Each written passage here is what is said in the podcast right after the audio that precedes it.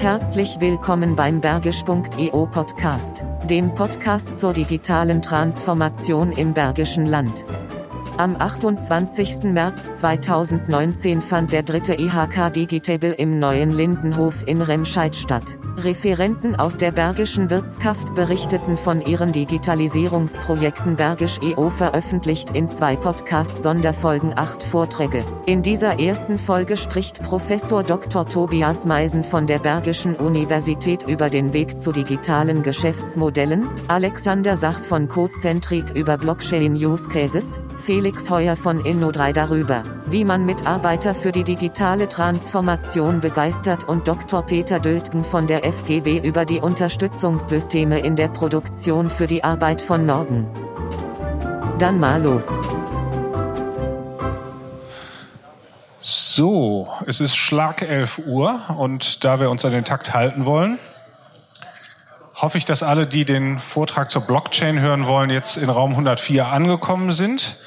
Alle anderen würde ich bitten, Platz zu nehmen. Ja, unser nächster Speaker ist ähm, im Oktober des letzten Jahres von der RWTH Aachen kommend an die Bergische Universität ähm, als Professor für Technologien und Management der digitalen Transformation berufen worden. Er hat damit eine in Nordrhein-Westfalen erstmalig eingerichtete Professur inne, die sich in Lehre, Forschung und Transfer ganz der Thematik der digitalen Transformation widmet. Das heißt der Veränderung von Unternehmen, ihrer Prozesse, Strukturen und Beziehungen durch den Einzug digitaler Technologien.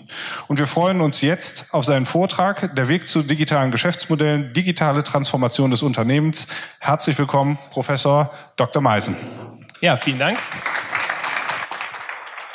Ähm, auch von meiner Seite einen wunderschönen guten Morgen. Ähm, ich freue mich, dass einige noch hier geblieben sind und nicht alle zu Blockchain gerannt sind.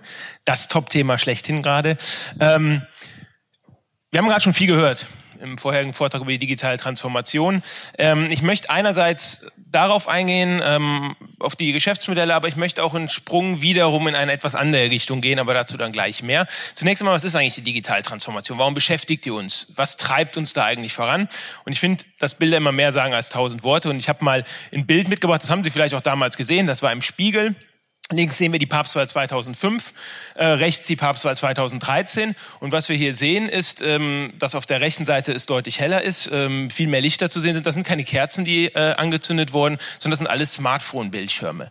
Ähm, und einerseits ist es natürlich eine Leistung, so viele Smartphones in der kurzen Zeit herzustellen und äh, auszuliefern.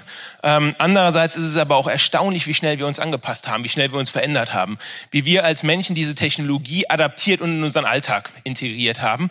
Und damit einhergeht ja nicht nur, dass wir neue Art haben, Fotos zu schießen, sondern es verändert ähm, uns darin, dass wir ständig vernetzt sind, dass wir ständig digitale Inhalte produzieren und dass wir in so einer Always-on-Welt sind. Ja, ähm, haben wir 2005 nicht äh, jede Minute unsere äh, E-Mails nachgeschaut, unsere WhatsApps oder ähnliches, machen wir das heutzutage. Und das ist eine Veränderung von unserem Kommunikationsverhalten und das betrifft natürlich auch unsere Erwartungen an das, was wir konsumieren, wie wir konsumieren und wie wir damit umgehen. Und ähm, diese Unternehmen hier, ein Großteil davon kennen Sie, wahrscheinlich alle, schon mal irgendwo gehört. Und was diese Unternehmen auszeichnet, naja, die sind eigentlich alle nicht älter als 30 Jahre. Die meisten davon sind ähm, gerade 20, ja, Google zum Beispiel und äh, Netflix und Amazon, das sind die einzigen, die etwas älter sind. Ja, und die haben aber alle noch nicht die 30 ähm, erreicht. Amazon 1994 müsste Sie ihm nachrechnen. Ich glaube, Amazon ist auch schon 30 Jahre alt. Ähm, und was diese Unternehmen auch auszeichnet, ist äh, die Marktkapitalisierung. Ja, also wenn Sie sich einfach mal anschauen, dafür, dass sie noch so jung sind, sind die verdammt viel wert. Ja, und verfügen über verdammt viel Geld. Und was bieten die eigentlich an? Was sind eigentlich die Produkte? Was ist das Produkt von Google? Die Suchmaschine? Nein. Google ist eine Plattform. Und was bringt diese Plattform zusammen?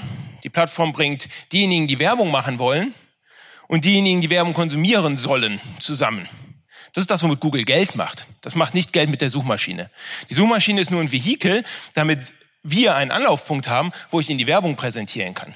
Und das hat Google natürlich im Laufe der Jahre wahnsinnig gut weitergetrieben. Ja, Sie können fast keine Webseite besuchen, ohne dass Google es mitbekommt, weil Werbung darauf geschaltet wird, die über Google läuft. Das ändert aber auch etwas. Derjenige, der es mitbekommt, derjenige, der sozusagen den Kontakt zum Werbekonsumenten hat, das ist Google. Ja, das Gleiche haben wir auch bei äh, Amazon ähm, oder auch bei Netflix. Ja. Diese Unternehmen setzen sich quasi dazwischen. Und sie sind jetzt nicht mehr branchenspezifisch unterwegs, sind nicht mehr produktspezifisch unterwegs, sondern sie kriegen quasi alles mit. Amazon ist egal, ob Sie jetzt gerade Küchengeräte kaufen wollen oder ob Sie einen Fernseher kaufen. Sie als Konsument sind als Ganzes bei Amazon abgebildet. Ja, während Zwilling, wenn ich jetzt mal bemühen darf, mitbekommen, wenn Sie Küchengeräte kaufen, die kriegen nicht mit, wenn Sie Fernseher kaufen. Ja, das heißt, das Bild, was Zwilling von Ihnen hat, ist deutlich eingeschränkter als das Bild, was Amazon von Ihnen hat. Und das ist letztendlich, was ähm, in der Regel bei diesen Unternehmen ansteht. Ja, also mal die Zeitzahlen dran geschrieben. Ja, was versuchen eigentlich die Unternehmen und was ist der Antrieb und womit verdienen die eigentlich Geld? Das sollte man immer mal im Hinterkopf haben, wenn man sich überlegt, wie man sich selber ausrichtet. Es gibt ein Zitat von Dieter Kempf, ähm, das hat er auf äh, CeBIT 2015 gebracht. Ähm, die Bewältigung des digitalen Wandels ist die wichtigste Managementaufgabe unserer Zeit. Verändert sich das Geschäftsmodell infolge der Digitalisierung, muss sich das Unternehmen anpassen oder es verschwindet früher oder später vom Markt. Ich bin kein Freund von diesem Zitat. Ich habe es trotzdem in der Regel immer dabei. Warum bin ich davon kein Freund? Das ist so eine Angstsituation, die da geweckt wird. Ne? Wir müssen jetzt aktiv werden, weil ansonsten verschwinden wir vom Markt. Ich würde Digitalisierung immer als Chance begreifen. Als eine gewaltige Chance, jetzt etwas zu tun und den nächsten Schritt zu gehen, bevor ihn jemand anders geht. Ja? Und wenn man das so sieht, dann kann man sich neu ausrichten. Und meiner Meinung nach sollte man nicht immer hinterherrennen, sondern man sollte sich fragen, was ist eigentlich das nächste, was wir tun müssen. Weil hinterherrennen, das führt nur dazu, dass sie am Ende des Tages nur das liefern, was wieder erwartet wird und nicht eine Überraschung generieren. Ich habe mal ein paar Beispiele mitgebracht zu digitalen und digitalisierten Geschäftsmodellen. Ja. Ähm, was steckt da eigentlich hinter? Und auch dazu ein Zitat am Anfang äh, von Michael Allmeier ähm, aus der Zeit äh, von 2017. Früher war ich mehr unterwegs. Ähm, an einem ganz normalen Son Samstag fuhr ich in die Stadt, bummelte durch Läden, aß ein Happen, ging später vielleicht ins Kino. Das Zitat geht noch weiter. Ja, das gleiche Programm 2017, Zalando, Netflix, Fedora. Wir haben gerade eben gesehen, ähm, in den Prozentzahlen, das Kaufverhalten ändert sich. Die Customer Journey verändert sich. Ja, ähm, ja, aber auch die Erwartungen verändern sich. Ja, ich komme heute nach Hause und ich kann mir Essen sehr einfach besorgen. Ja, ich komme heute nach Hause und brauche nicht ins Kino zu gehen, um die neuesten Blockbuster zu sehen. Nein, die kriege ich schon nach Hause geliefert. Ja, und zwar in Form von Serien. Gucken Sie sich einfach an, was das Serienbudget ausmacht. Und so weiter und so fort. Und jetzt kann man sich natürlich die Frage stellen, was steckt dahinter? Dahinter stecken neue Geschäftsmodelle, neue Ideen und die gilt es zu entschließen. Und da gibt es ganz viele. Ja, so jetzt mal einfach aus der äh, wissenschaftlichen Literatur heraus, ne, kann man so eine Aufstellung machen. Digitale Geschäftsmodelle, welche gibt es da? Ähm, man kann ein Produkt einfach ergänzen um eine neue Dienstleistung, ja, um das Produkt attraktiver zu machen. Man kann ein Produkt umstellen, sodass es eben nicht mehr ein Produkt ist, sondern eine Dienstleistung. Oder man kann eine digitale Schnittstelle zum Kunden aufbauen. Warum das hier ganz zentral ist und ganz, ganz, ganz, ganz wichtig, das, dazu gleich mehr. Ja. Nehmen wir mal das erste Beispiel Booking.com. Booking.com Booking sagt Ihnen wahrscheinlich allen etwas. Vielleicht haben Sie da auch schon mal gebucht. Booking.com früher, also von der Priceline Group. Ja, die Priceline Group ist übrigens ähm, das Unternehmen, was im Hotelbusiness, ohne dass es ein einziges Hotel besitzt, den größten Umsatz generiert. Ja, weil Booking.com vermittelt ja nur zu Hotelbesitzern, aber hat einen gewaltigen Vorteil. Wenn Sie auf die Hilton-Seite gehen, dann kriegen Sie nur Hilton-Hotels. Wenn Sie auf die Webseite von ähm, irgendeinem anderen äh, Anbieter gehen, kriegen Sie nur dessen Hotels. Hier kriegen Sie alles und es suggeriert, dass es super günstig ist und so weiter und so fort und sie den besten Preis bekommen und sie bekommen auch noch Bewertungen und alles. Ohne dass überhaupt irgendwelche Hardware-Assets quasi existieren bei Booking.com, setzen die am meisten Geld um. Und die haben noch was anderes. Denn die haben nicht nur die Hilton-Kunden oder nicht nur die Kunden, die in die Luxushotels absteigen. Die haben Kundenprofile von allen potenziellen ja, Übernachtern weltweit. Das heißt, die wissen viel, viel, viel, viel besser, wann wo Hotels benötigt werden. Die können Sie auch viel genauer analysieren und können Ihnen sagen, na ja, ich weiß ja, eigentlich gehst du gerne in Luxushotels, aber das ist jetzt gerade eben keine Geschäftsreise, wo du das potenziell machen kannst, sondern das ist eine Privatreise. Aber ich kann dir hier einen Deal anbieten, der kostet dich nur 30 Prozent mehr und dann biete ich dir ein Hotel, das hat den gleichen Komfort, den du normalerweise geboten bekommst. Ganz individuell kann ich das machen, weil ich sie kenne. Ja, und auch hier, ne, ich habe eben ein ganz breites Publikum, was ich adressiere. Ein ganz anderes Beispiel, haben Sie vielleicht schon mal gehört, den Hair Coach.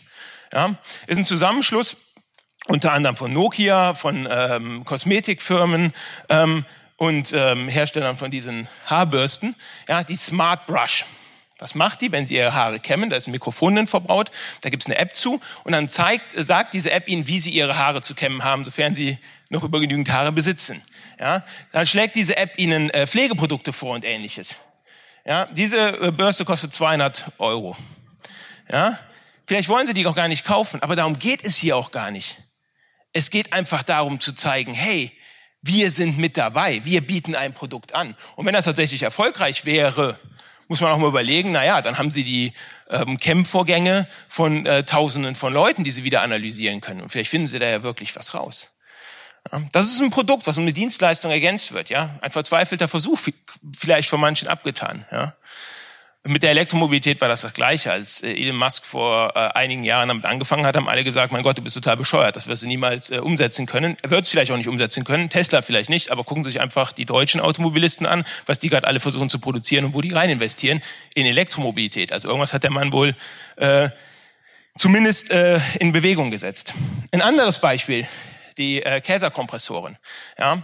Käser hat irgendwann gesagt, naja, wir brauchen ein neues Geschäftsmodell. Ähm, wir können unsere Kompressoren verkaufen, das ist das eine.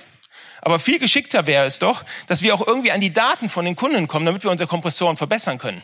Das Problem ist aber, wir haben einmal unsere Anlage verkauft, dann steht die da und warum sollen die uns ihre Daten geben? Macht ja überhaupt keinen Sinn. Und wir lernen überhaupt nichts über unser Produkt, wie es benutzt wird. Also haben sie sich gedacht, wie kriegen wir dazu, dass die Kunden uns ihre Daten geben? Naja, relativ einfach. Wir verkaufen nicht mehr das Produkt, sondern wir verkaufen, wir verleihen es quasi. Und selbst das machen wir nicht, sondern wir verkaufen das, was unser Produkt macht, nämlich Druckluft. Und je nachdem, wie viel Druckluft Sie einkaufen, dafür bezahlen Sie. Und wir stellen sicher, dass die Kompressoren immer funktionieren. Total bescheuertes Modell, also von Käser jetzt, ne? Weil äh, was ist, wenn mal so ein Kompressor ausfällt, dann müssen Sie Strafzahlungen bringen, müssen ganz schnell reagieren und so weiter und so fort. Performance-Based Contracting gilt als total bescheuerte Idee, aber nicht in der digitalen Welt. Käser hat mittlerweile 20 Prozent, ich glaube 30 Prozent ist mittlerweile 30 Prozent ihrer Kontrakte, die normalerweise sehr langfristig laufen, sind mittlerweile auf dem Modell. Dadurch sammelt Käser so viele Daten über den Einsatz ihrer Kompressoren, dass sie die Wartung deutlich besser durchführen können, deutlich effizienter und dass jede Ersparnis, die sie in ihren neuen Produkten umsetzen, direkt sich bei ihnen deutlich macht und nicht beim Endkunden am Ende des Tages, weil Käser hat einen festen Kontrakt. So viel Druckluft nehmen sie ab, dafür bezahlen sie so und so viel. Und das ist nicht das äh, erste Unternehmen, ne? Rolls-Royce macht es mit den Turbinen. Ja, sie kaufen äh, keine Turbine mehr, sondern sie kaufen die Turbinenstunden. BASF macht es in der Lackiererei über äh, die Abnahme von Lacken, die sie wirklich auch am Ende auf das Fahrzeug aufbringen, und zwar in Premium-Qualität, wie sie selber sagen. Und Xerox macht es über äh, Druckerpatronen, wo sie die Anzahl der Seiten, die sie gedruckt haben, bezahlen und nicht mehr für den Drucker oder für die Patrone selbst. Ja. Das sind alles Beispiele für ähm, digitalisiert oder digital Geschäftsmodell. Und was sie letztendlich ausmacht, ist, dass es in allen Fällen um Daten geht. Und das ist das, was uns allen bewusst werden muss. Es geht nicht darum, dass wir mit der Zeit schwimmen und sagen, ja, wir machen jetzt hier als nächstes, ähm, binden wir den Kunden an, damit wir den Kunden eine Schnittstelle bieten, die modern wirkt. Wir müssen einen Schritt weiter denken. Wir müssen unseren Kunden so gut kennen, dass wir wissen, was der Kunde als nächstes braucht. Und dafür brauchen wir Daten von Kunden. Und glauben Sie doch nicht, dass Google bei Ihnen einen Smart Home äh, Bereich rein will, weil es Ihr Leben verbessern will, sondern es gibt gewisse Bereiche, gewisse schwarze Punkte in der Digital Coverage von Google, die haben die noch nicht. Darunter fällt das Fahrzeug. Ja, ist klar, Sie setzen Ihr Smartphone da ein, aber die Fahrzeugdaten, die bekomme ich nur indirekt über die Sensorik des Smartphones. Android Car ist eine viel schönere Sache. Ja, da bin ich viel direkt am Fahrzeug drin. Im Smart Home, wenn Sie sich da einen Speaker hinstellen, super. Der muss auch immer online sein. Ja, der läuft nicht offline. Dann kriege ich auch viel mit, was Sie zu Hause machen. Was kann ich dafür machen, wenn ich Sie besser kenne? Naja, Werbung sagt man heutzutage ja nicht mehr.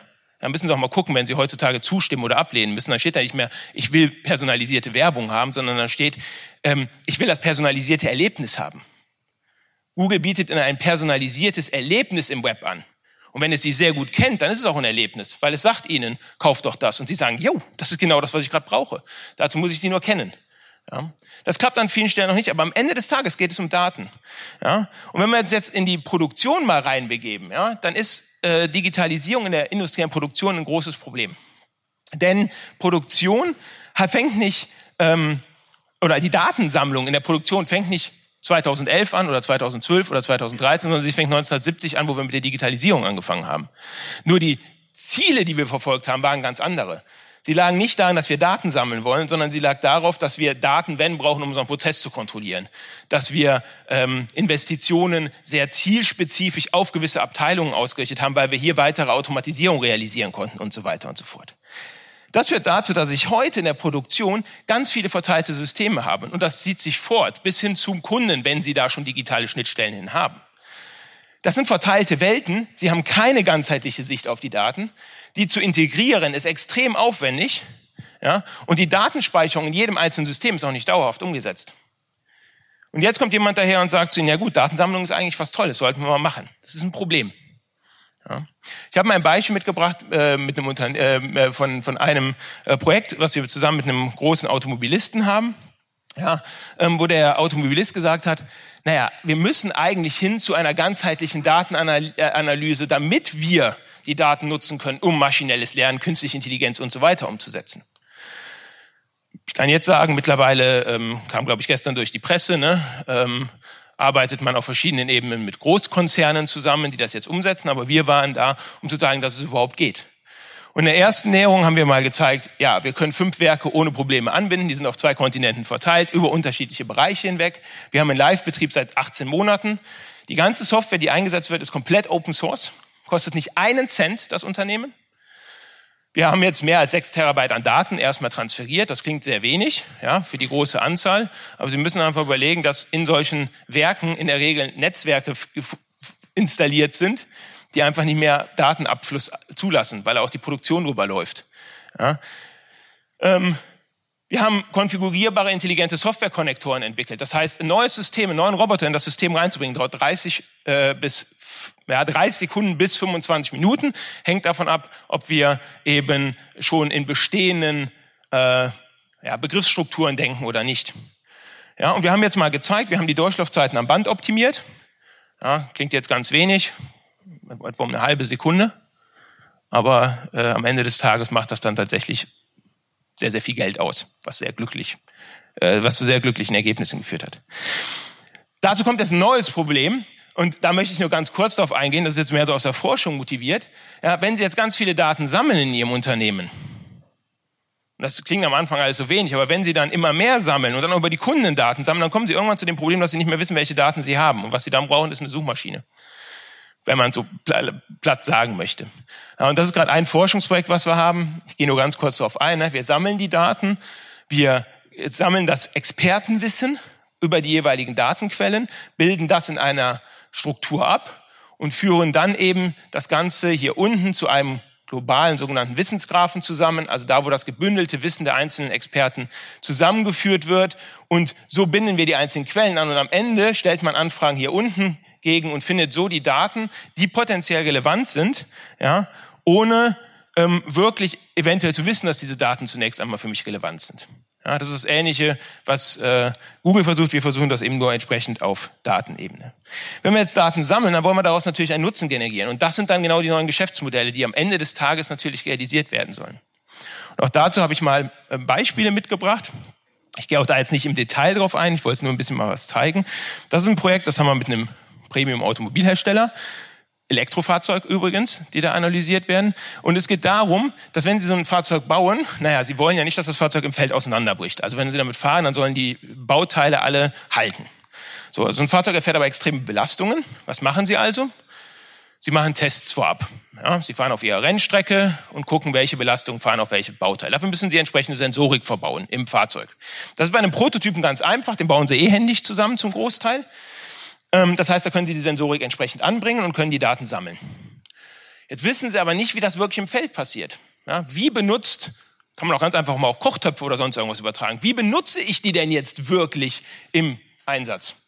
Und das wollen die eigentlich gerne wissen.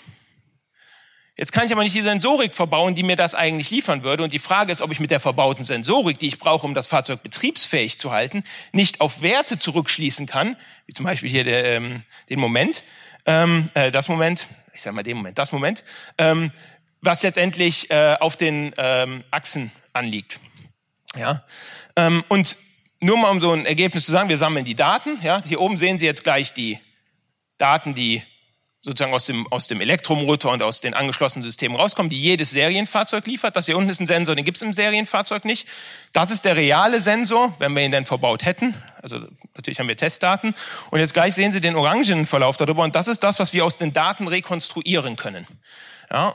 Und Sie sehen, der Verlauf ist schon extrem gut. Der ist jetzt hier zum Beispiel in der Ausprägung nicht ähm, tief genug oder ähnliches.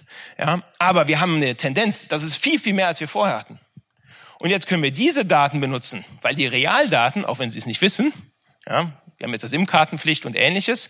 Und es gibt äh, erste Ansätze. Wenn Sie demnächst ein neues Auto kaufen, dann haken Sie an, Sie kriegen zwei Jahre, drei Jahre Wartung kostenlos, aber dafür stellen Sie Ihre Fahrdaten zur Verfügung. Immer wenn Sie in die Werkstatt fahren oder sogar im Feld, sendet Ihr Fahrzeug Ihre Daten nach Hause. Ja, zu Hause an den Hersteller. Dem stimmen Sie natürlich zu oder auch nicht zu, das ist ja ihre Entscheidung, weil sie gerne diesen Benefit haben wollen. Ne? Also drei Jahre, fünf Jahre kostenlos, irgendwas, ist natürlich schön. Und das kann ich dann für sowas hier nutzen. Und das ist wahnsinnig viel wert. Ja? Ausschlaggebend ist übrigens die Geschichte, ich weiß gar nicht, wie viel Zeichen ich habe, aber ausschlaggebend ist übrigens die Geschichte, dass gerne diese Fahrzeuge von Landwirten gekauft werden und ähm, die sich immer beschweren, dass die Fahrzeuge das nicht mitmachen. Ist auch relativ klar. Also ähm, wenn Sie ein Sportfahrzeug über einen Kiesweg fahren, Dafür sind die Dinger nicht gebaut. Dafür werden die auch nicht getestet. Ja, aber tatsächlich ähm, äh, passiert das dann in der Realität häufiger, als man glaubt. Ganz anderes Beispiel, ja, Prozesskontrolle. Tiefziehen, ja, ich gehe jetzt nicht so im Detail darauf ein. Im Prinzip hier kommt ein Blech rein, das Teil fährt oben runter, übt Kraft auf das Blech auf, das wird hier auf den Stempel aufgedrückt und kriegt eine Form. Also stelle ich Karosseriebauteile her, aber auch ähm, im kleineren Stil ähm, auch kleinere Bauteile.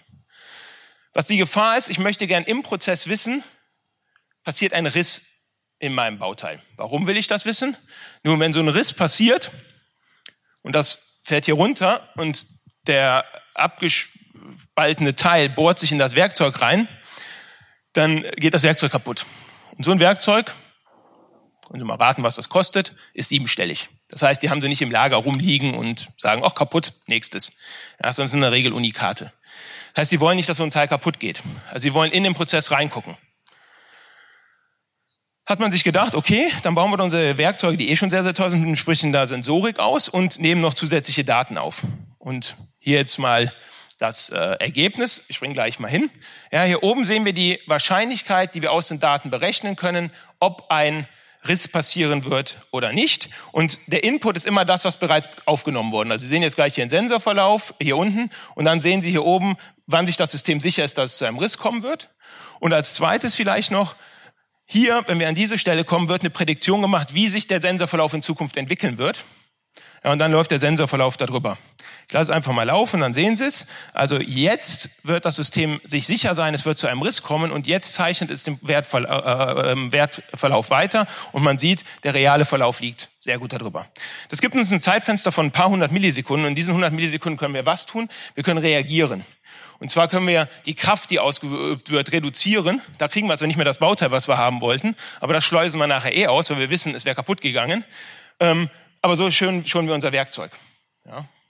Und hier haben wir äh, Quoten von über 99 Prozent ähm, in der Vorhersagegenauigkeit. Und ich kann Ihnen auch sagen, das ist jetzt nicht auf kleinen Datenmengen passiert, sondern das ist quasi auf den kompletten Produktionsdaten von dem größten deutschen Automobilhersteller untersucht worden. Ja, ähm, das heißt, ja, da können wir Daten für nutzen. Ja. Noch ein letztes Beispiel, ganz kurz, aus der Glasmanufaktur. Glasformungsprozess. Ja, ähm, Gläser haben wir hier, haben wir in Fahrzeugen, ist ein ganz wichtiges Verfahren, aber die Ansprüche an Gläser werden immer höher. Ja, sei es die Passgenauigkeit, sei es die Formgebung und so weiter und so fort. Und das stellt Glasmanufakturen für ganz, ganz große Probleme. Das Problem ist, dass beim Glasformungsprozess man mit hohen Temperaturen zu tun hat. Das heißt, den Prozess an sich zu beobachten ist extrem kompliziert. Sie können das nur indirekt machen über Prozessdaten, die Sie eh aufnehmen, über günstige Sensorik, die sie einbauen können und über den Rückfluss aus der Qualitätssicherung. Und was wir jetzt aber wissen wollen ist, nachdem wir quasi den ersten Lauf hinter uns gebracht haben, das Schwerkraftbiegen, also da, wo sie das Glas einfach heiß machen und es sich auf eine Form drauf fließt, quasi anschmiegt. An der Stelle wollen wir wissen, wie müssen wir das Pressbiegen konfigurieren, da wo sie Kraft ausüben, also wirklich dran ziehen am Glas, ähm, so dass wir eben am Ende das Glas haben, was wir haben wollen. Das ist ein individueller, das ist Losgröße 1. Das können Sie nicht einmal konfigurieren, dann funktioniert das für jedes Glas, sondern das ist für jedes Glas individuell. Ich habe mal eine Visualisierung mitgebracht, die läuft jetzt auch gerade live im Werk. Ich hoffe, sie geht jetzt los. Da ist sie. Nein, bewegt sich nicht. Halt. Hat sich gerade bewegt? Ah, okay, ja, die, die, ist immer sehr langsam. Also die ist ein bisschen, die ist schon beschleunigt, weil die Gläser kommen jetzt nicht in dem Takt raus. Aber das ist die Prädiktion nach dem, wie das Glas nach dem Pressbiegen aussehen wird. Ja, und man sieht, das ist eine Abweichung von der Toleranz, ist aber noch im Bereich drin. Ja, das heißt, wir geben eine Vorhersage und wir geben Aktionen voraus, wie der Werker jetzt reagieren kann, indem er das Pressbiegen entsprechend nachkonfiguriert. Und das ist individuell pro Glas. Und Sie sehen hier wirklich, die Kurve ist nicht so, ja, das springt extrem. Das ist wirklich pro Glas hoch individuell. Und das haben wir jetzt im Einsatz. Gut, ähm, vielleicht noch ganz kurz die Frage, wenn ich jetzt ein neues Scheibenmodell habe, dann muss ich natürlich auch eine vernünftige Vorhersage haben. Wie komme ich dahin? Und hier haben wir ein Verfahren entwickelt, das nennt sich Industrial Transfer Learning. Und das schafft es, die Notwendigkeit an, an, an guten Daten deutlich zu reduzieren. Wir schaffen es nach 40 Scheiben, ein, ein Modell zu haben, was uns eine ausreichende Genauigkeit gibt, also um dieses System einzusetzen. Und das Tolle ist, 40 Scheiben kriegen wir aus der Vorserie, also die Daten von 40 guten Scheiben, weil erst dann verlässt die Scheibe quasi die Vorserie, ähm, sodass wir quasi direkt in der Serie mit diesem System starten können, sodass die Werker sich auch darauf einstellen können. Weil sie können ja nicht zu den Werkern sagen, heute hast du das System, ach, morgen nicht. Ja, das, so funktioniert's nicht. Gut, lassen Sie mich noch kurz zusammenfassen. Ja? Digitale Transformation, das ist ein hochkomplexes Unterfangen und es ist eben nicht nur eine Unternehmenssicht, ja? sondern wir verändern uns in der Gesellschaft, wir verändern uns als Individuen. Wir sehen das schön am, am staatlichen Miteinander. Ja? Man kann heutzutage Politik über Twitter machen, musste ich auch erst lernen. Ja? Das betrifft natürlich auch uns als Wissenschaftler in der Forschung und in der Lehre. Ich glaube, digitale Transformation in der Wissenschaft setzt voraus, dass wir eng mit, der, äh, mit, der, mit Unternehmen kooperieren, damit wir reale Fälle untersuchen können, damit wir mit realen Daten zu tun haben und nicht mit irgendwelchen Labordaten. Ja.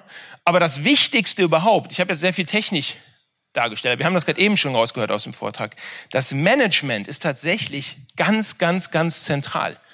Ja, das ist keine technische Herausforderung. Wir haben ganz viel Technik. Es ist eine organisatorische und eine menschliche Herausforderung.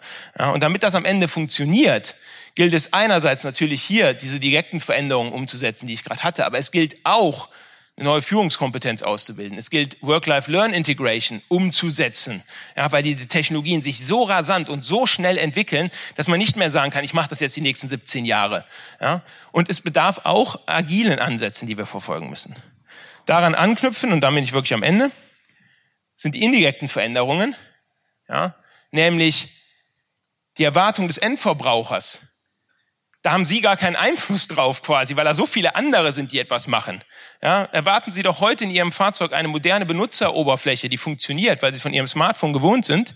Ja, kommen die Automobilisten aber nicht hinterher, weil sie das nur einkaufen, gar kein Know-how in diesem Bereich haben. Ja, und liefern dann, sagen wir mal, zumindest in den letzten Jahren erstmals richtigen Mist ab, ja, was die User Interaction angeht. Mittlerweile sind sie besser geworden, ja, aber auch rechtliche Rahmenbedingungen.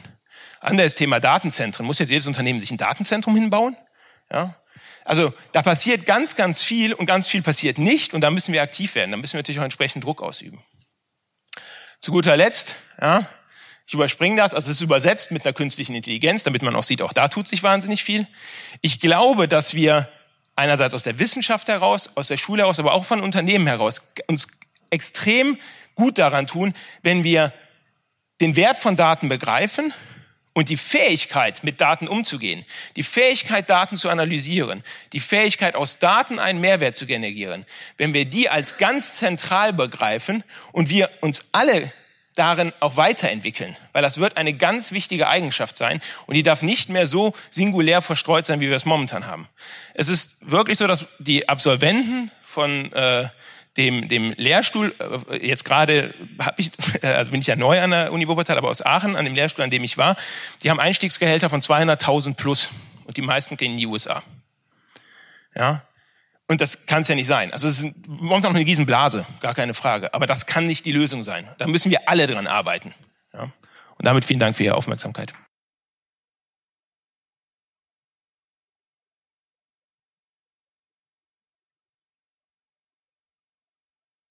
So, ich nehme es einfach an, wir sind vollzählig. Von daher ähm, freue ich mich jetzt, ähm, Alexander Sachs von Concentric aus Solingen begrüßen zu dürfen. Ähm, und ich glaube, jeder hat schon von Blockchain gehört, ähm, bestimmt immer in Verbindung mit Bitcoins und denkt so, naja, aber Blockchain soll ich irgendwie verwenden? Gibt es einen riesen Hype drum, positiv wie negativ? Aber nur es irgendwo zu integrieren ohne Sinn und Verstand ist, glaube ich, nicht immer sinnvoll und meistens auch sehr aufwendig und teuer. Und Alexander Sachs wird uns heute erzählen, ähm, wie man das denn sinnvoll anwenden kann, die Technologie zu nutzen. Vielen Dank. Dankeschön. Ähm, ich würde ganz gerne mit ein paar Fragen anfangen. Äh, ich würde auch den Vortrag ungern so gestalten, dass ich einfach nur rede und Sie nur zuhören. Das heißt, Sie müssen mir ein bisschen helfen. Meine erste Frage ist, wer von euch war denn schon mal auf einem Blockchain-Vortrag? Einmal kurz Hand hochheben. Aha, okay. Also eigentlich schon alle Experten hier, super. Ähm, zweite Frage ist, wer meint, nachdem er den Vortrag gehört hat, verstanden zu haben, wie eine Blockchain funktioniert? Fangen wir mal den Basics an. Super. Wer meint von denen, die das verstanden haben, dass es denen irgendwas bringt, das jetzt in, ihre, in ihrem Unternehmen oder in der Anwendung zu implementieren? Okay, spannend. Gut, dann ähm, löse ich das Ganze mal ein bisschen auf. Also ich habe ähm, diesen Vortrag und viele andere Blockchain-Vorträge gehalten in den letzten zwei Jahren. Also ich glaube, mittlerweile bin ich irgendwo bei 50 verschiedene, ich sag mal, ähm, Leute, die dazugehört haben und verschiedenes Feedback, was wir da bekommen haben. Und eins der zentralsten Feedbacks war tatsächlich, genau, man soll immer auf seinen Schlüssel aufpassen. Also das zentralste Feedback war tatsächlich, dass wenn wir zu den Leuten gegangen sind und mit denen das erste Mal gesprochen haben, gefragt haben, was braucht ihr eigentlich, was wollt ihr eigentlich von uns, wenn, wenn, wenn wir eingeladen werden zu irgendwelchen Blockchain-Veranstaltungen, also auch teilweise noch konkreter, wo es dann den ganzen Tag nur um Blockchain geht, dann kommt ganz oft die Ansage, ja, wir würden gern verstehen, was das ist. Wir würden gern verstehen, wie das funktioniert. Und meine Erfahrung zeigt, das stimmt gar nicht. Die Leute wollen gar nicht verstehen, wie das funktioniert, weil das auf so einem Komplexitätslevel stattfindet, dass sie dann nicht mehr verstehen, was sie damit machen sollen. Und das, die Analogie dazu ist relativ simpel. Ja, ich kann natürlich jetzt hergehen und wenn wir mal irgendwie jetzt in der Automotive-Industrie kurz landen und erklären, wie ein Motor funktioniert. Ja, das ist irgendwie chemikalisch und mechanisch und man braucht dafür wahrscheinlich irgendwie drei Studiengänge, um das zu verstehen. Und das hilft einem nicht dabei, nachher zu verstehen, was man damit eigentlich machen kann. Was ja der interessante Teil ist für jeden, der irgendwie ein Unternehmen hat. Ja, es ist so viel interessanter zu verstehen, dass ich halt meinen Motor in ein Auto einbauen kann, aber auch in ein Boot. Und daraus ist dieser Vortrag entstanden. Also, dass wir heute einfach nochmal drauf gucken, was kann man denn tatsächlich damit machen? Wo wird denn das schon produktiv eingesetzt? Und was sind eigentlich die zentralen Punkte, wo ich merke, hey, cool, das könnte etwas sein, was ich mir näher angucken muss. Und beginnen möchte ich einfach mal mit einem Comic. Das spiegelt so ein bisschen die Realität wider, die ich relativ häufig vorfinde.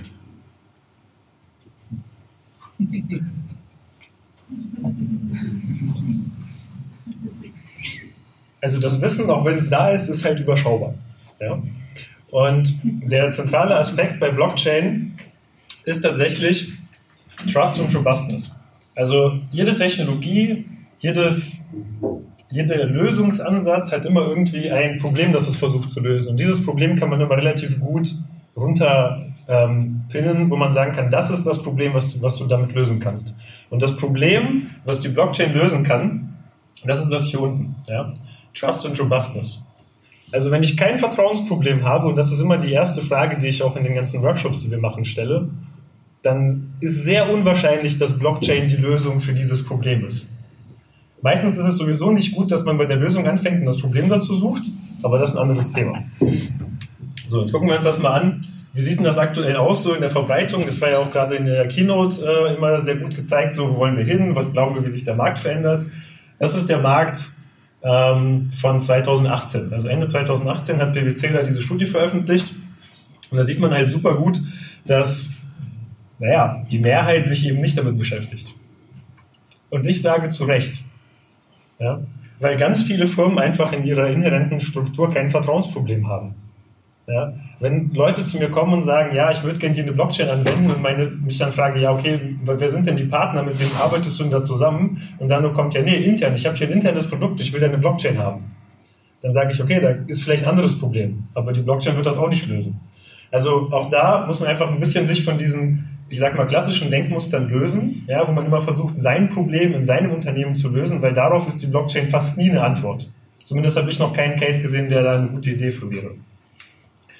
Und wie anfangs schon berichtet, erzähle ich jetzt nicht, what is a Blockchain, sondern wir gehen direkt in die Use Cases und gucken uns einfach an, welche realen Anwendungen gibt es denn da draußen. Und die Hoffnung davon ist, ähm, dass wenn man das einfach so ein bisschen sieht, was man so machen kann, dass dann vielleicht auch man selber auf Ideen kommt, okay, hey, ich habe da so was ähnliches, vielleicht macht das ja Sinn, das können wir dann gerne in der Fragerunde oder auch später ähm, mal diskutieren. Der erste, das erste Beispiel, was ich hier geben möchte, bezieht sich auf die Speicherung von Daten. Und dazu gibt es eine super coole Geschichte.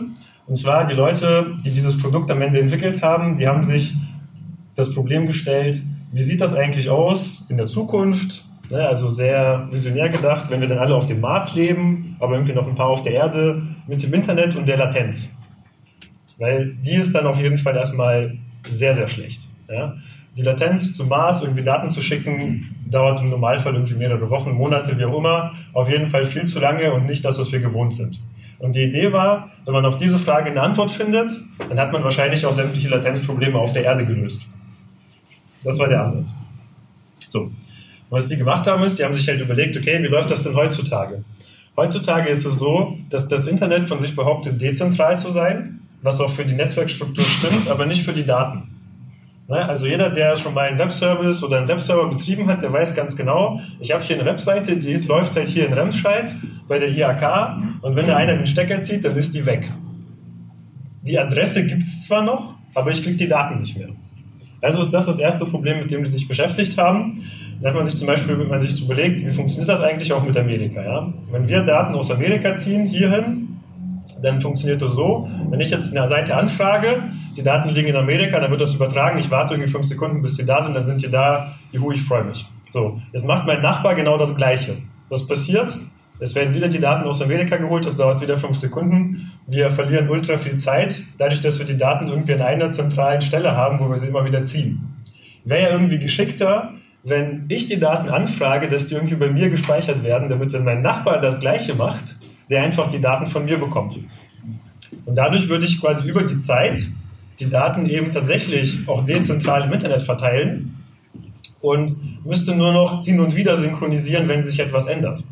Und hätte damit aber eine ganz andere Latenz. Und was die Kollegen gemacht haben, ist tatsächlich genau dafür, ein bzw. zwei Produkte zu entwickeln. Einerseits das Protokoll, was auf dem, was wir heute als das Internetprotokoll bezeichnen, aufbaut, wo man quasi dezentral Daten verteilen kann. Und zusätzlich haben sie es halt geschafft, auf Blockchain-Basis ein Anreizsystem zu schaffen, um Leute zu motivieren, daran auch teilzuhaben, weil es bringt nichts, wenn da nicht Leute mitmachen. Und die Idee ist relativ simpel.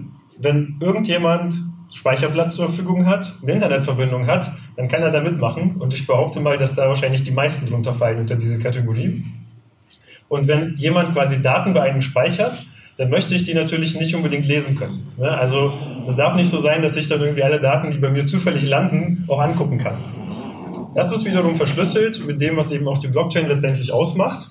Das heißt, ich selber bin zwar Teil des Netzwerks, ich baue dieses Netz an Daten auf zusätzlich, verringere damit die Latenz für alle möglichen Anfragen, die vielleicht auch ich mache. Auf der anderen Seite habe ich natürlich Kunden, das können Unternehmen sein, das können Webseitenbetreiber sein, wie auch immer, die halt sagen, hey, ähm, ich möchte gerne, dass meine Seite halt verfügbarer wird, auch im Ausland und so weiter. Und auf einmal bekommt man eben zwei Gruppen zusammen, die bisher so nicht zusammenarbeiten können, die sich definitiv nicht vertrauen. Also da ganz zentral ist ein Vertrauensproblem. Ja, ich will normalerweise nicht, dass irgendjemand irgendwelche Daten auf meinem Rechner ablegt. Aber wenn ich weiß, dass das Ganze verschlüsselt passiert, ich dafür belohnt werde und nicht in die frühe Haftung genommen werden kann, was jemand anders vielleicht in diesem Netzwerk speichert oder was auch immer, habe ich auf einmal den Mehrwert. Das ist eine ähm, sehr elegante Lösung, wie man das Ganze macht. Die Jungs, die das entwickelt haben, haben auch ähm, in der Geschichte der ICOs, also dieser Initial Coin Offerings oder früher Börsengang, sage ich mal, äh, was man als Börsengang bezeichnet hat, bezeichnet man in dieser Kryptowelt eben als ICOs. Da werden eben anstatt Aktien Tokens vergeben. Ähm, haben die bisher das meiste Geld eingenommen. Ich glaube 174 Millionen Euro. Und zwar aus ähm, bei Privatinvestoren. Also die sind gar nicht irgendwie in die Öffentlichkeit gegangen, sondern die haben das Ganze eben regulieren lassen, sind damit an eine Handvoll Investoren gegangen und haben halt ja, diese horrenden Summen eingesammelt und entwickeln das quasi permanent weiter. Es gibt noch zwei andere Vertreter davon, die zwar das Datenspeichern-Problem gelöst haben, aber nicht dieses, ich sag mal, Netzwerkproblem, was man dann noch damit hat.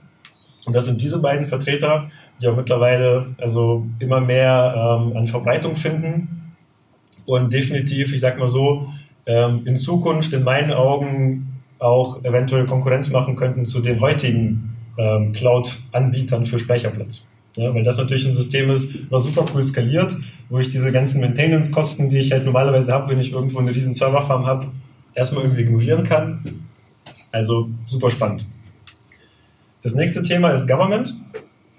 Ist auch sehr interessant. Auch da ähm, haben wir natürlich sehr oft ein Vertrauensproblem. Ähm, es stehen ja, glaube ich, demnächst wieder Wahlen an.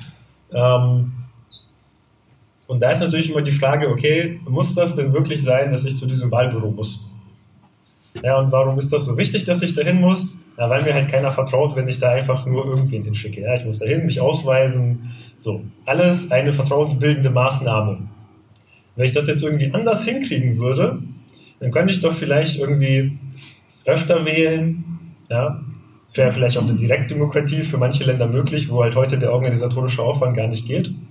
Und ähm, da gibt es auch tatsächlich auch schon ein Produkt in dem Sinne, was aber auch noch weiterentwickelt wird, und zwar in Australien gibt es eine Partei, die sich quasi überlegt hat, okay, wir können jetzt nicht von heute auf morgen die ganze Regierung irgendwie umwälzen. Ja? Die wird jetzt nicht irgendwie die Prozesse, die sie haben, von heute auf morgen ändern.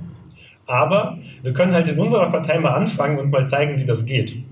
Und was die gemacht haben, ist, die haben eine, eine App geschrieben, auch auf Blockchain-Basis, die quasi in der Regierung verteilt ist. Also die einzelnen dezentralen Knoten gehören sozusagen dieser Partei und damit auch ein Stück weit der Regierung ähm, haben sich einen Prozess überlegt, wie sich Leute identifizieren können, erstmalig. Und jetzt kann man Folgendes machen. Einerseits ähm, sieht man, welche Themen aktuell im Parlament diskutiert werden. Und diese Themen sind so aufbereitet, dass daraus Fragen gestellt werden. Das heißt, da wird dann zum Beispiel gefragt, ja, willst du irgendwie, ähm, dass es ein Tempolimit gibt auf Autobahnen in Deutschland? Ja, dann kannst du irgendwie anklicken, ja, nein, ich bin total dagegen, keine Ahnung. So. Und ähm, dann habe ich auf einmal eine Meinung zu diesem Thema und ich bin irgendwie Mitglied einer Partei oder ich habe vor, eine Partei zu wählen.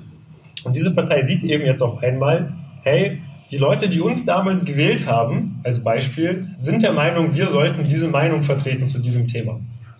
Und können dann sozusagen im Parlament, ist dann der Job beim Parlament natürlich nicht mehr ganz so spannend, weil dann gucke ich mir einfach an, was will denn eigentlich äh, die Mehrheit oder was wollen die Leute, die uns gewählt haben und muss dann diese Meinung vertreten.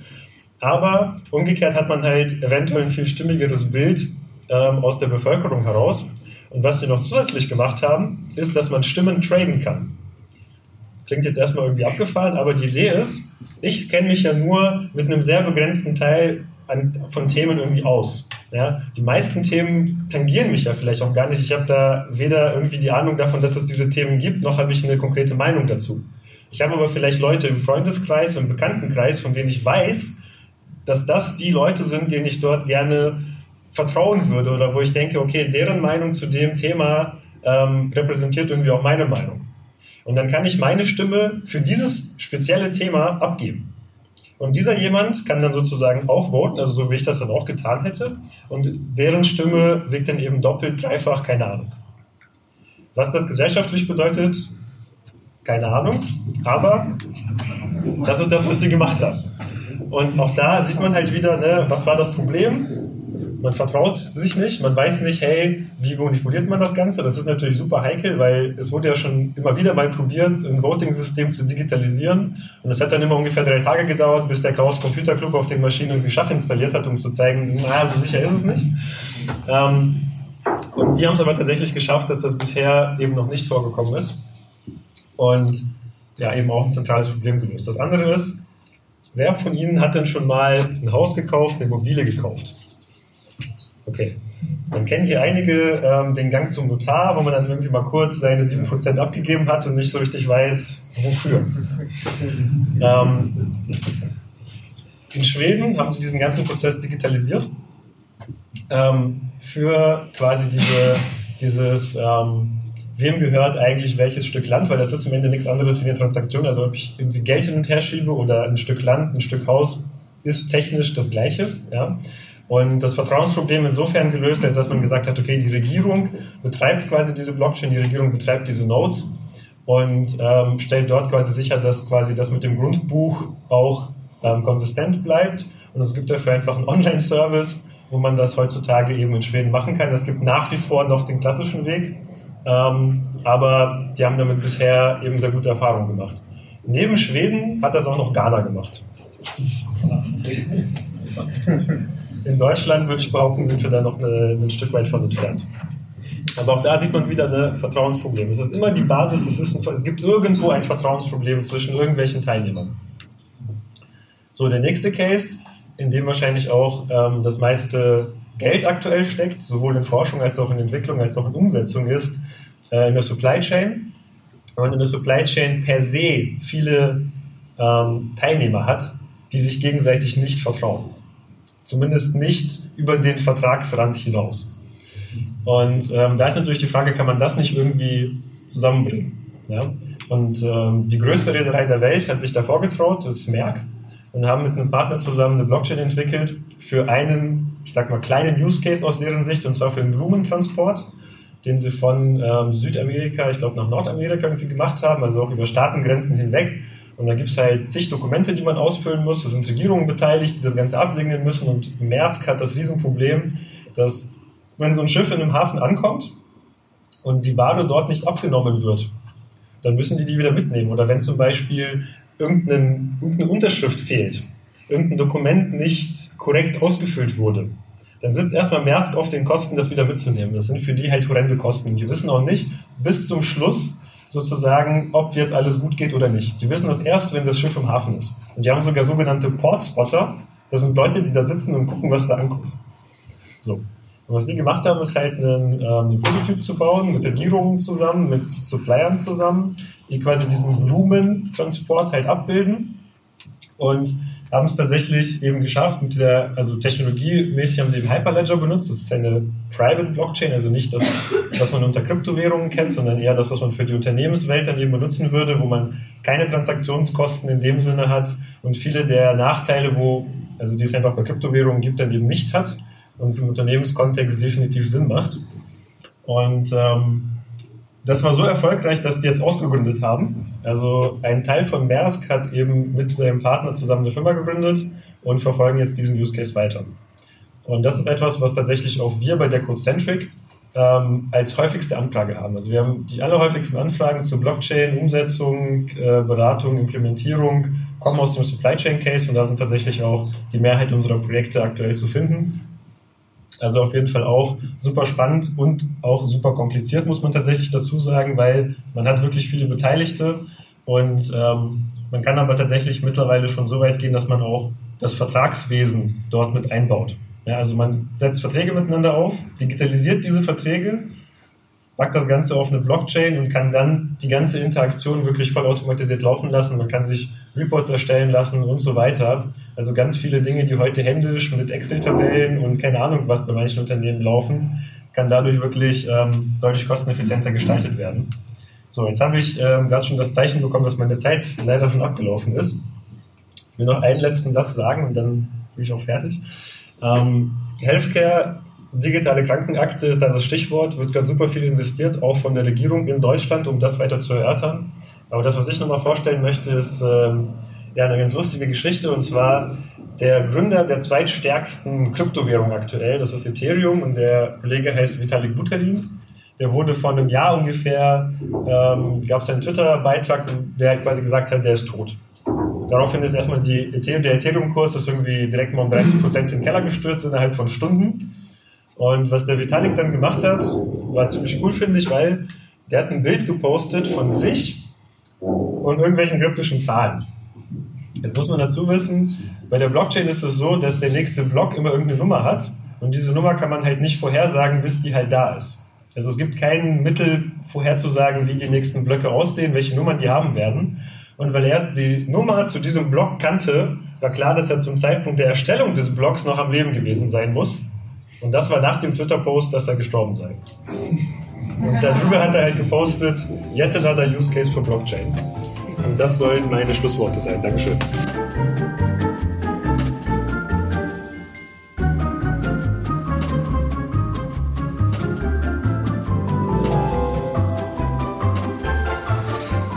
Ja, ich glaube, dann können wir jetzt mal starten. Ich freue mich, ähm, Ihnen vorstellen zu dürfen, ähm, Felix Heuer. Als Gründer von Inno3 aus Solingen ist er mit seinem Team in, äh, unterwegs, äh, Unternehmen für die Zukunft fit zu machen. Seine Steckenpferde sind Unternehmenskultur, Organisationsentwicklung und Innovationsprozesse. Äh, Prozesse.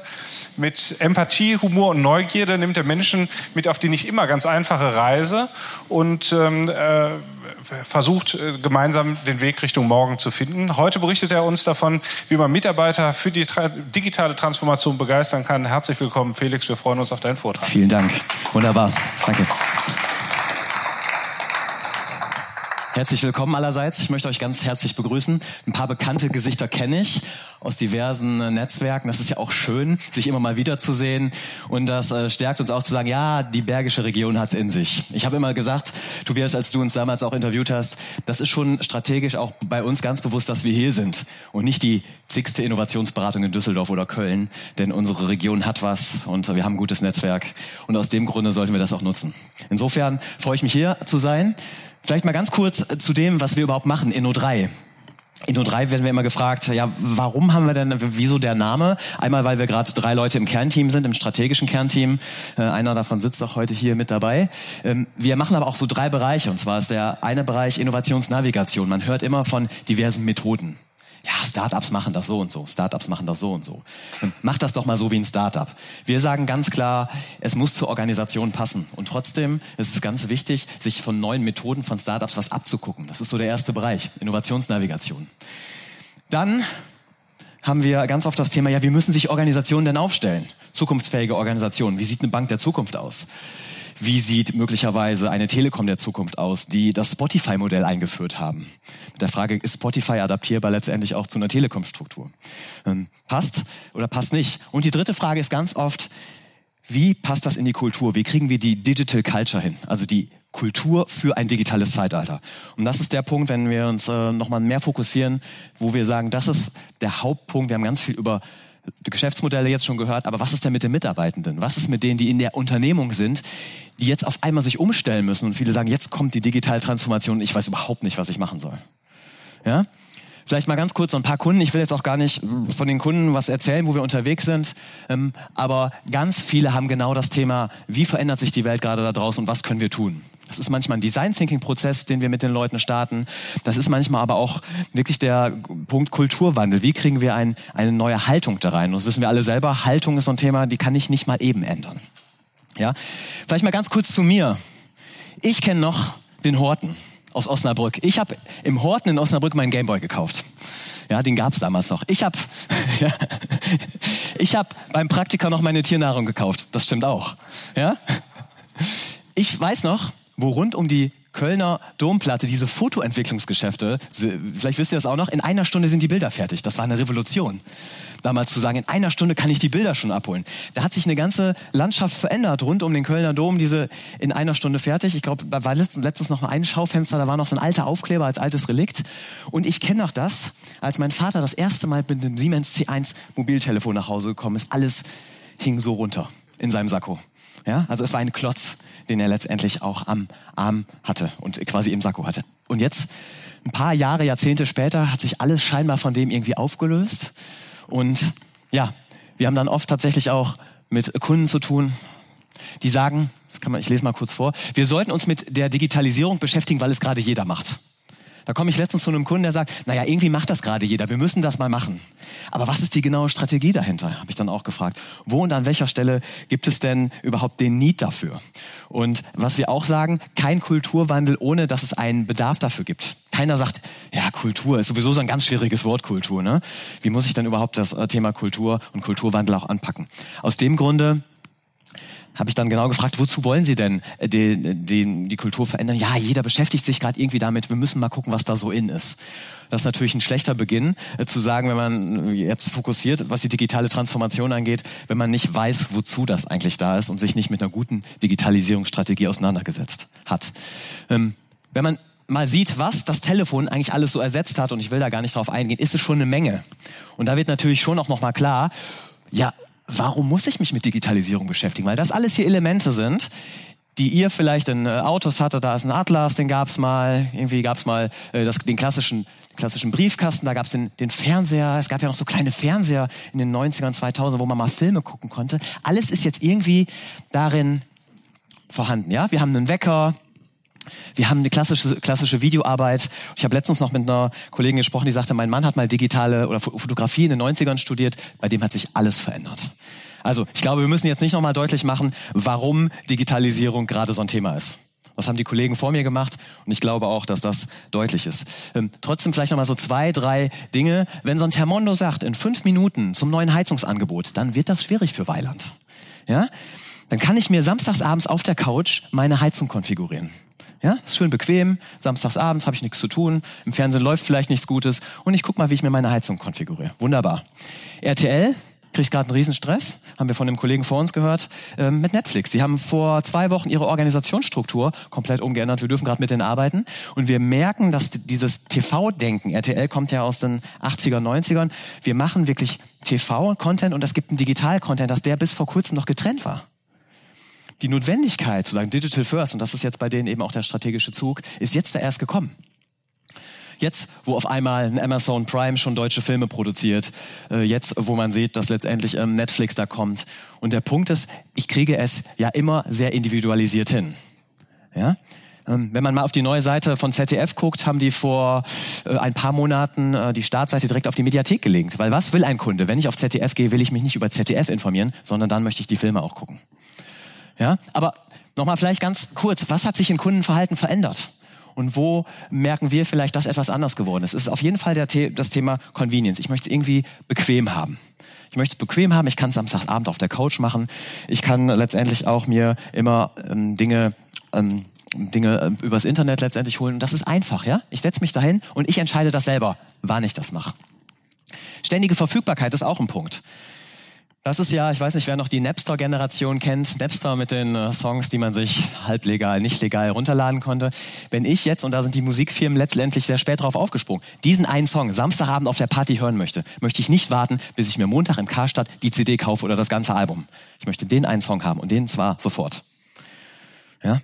Ähm, Geschäftsmodelle, die auch immer mehr kommen oder diese eine Serie. Also, ständige Verfügbarkeit und eben auch dann, wann ich es gerne möchte. Ja, ich weiß nicht, wer von euch noch tatsächlich klassisch TV guckt. Ähm, ich habe den TV oder den da, wenn's, wenn die WM da ist. Ja, das habe ich noch nicht auf Netflix gefunden, aber klassisch, äh, wenn ich die WM und Spiele habe, dann äh, nutze ich den TV noch. Ansonsten läuft ganz viel, wenn ich dann mal gucke, tatsächlich über Netflix oder Prime.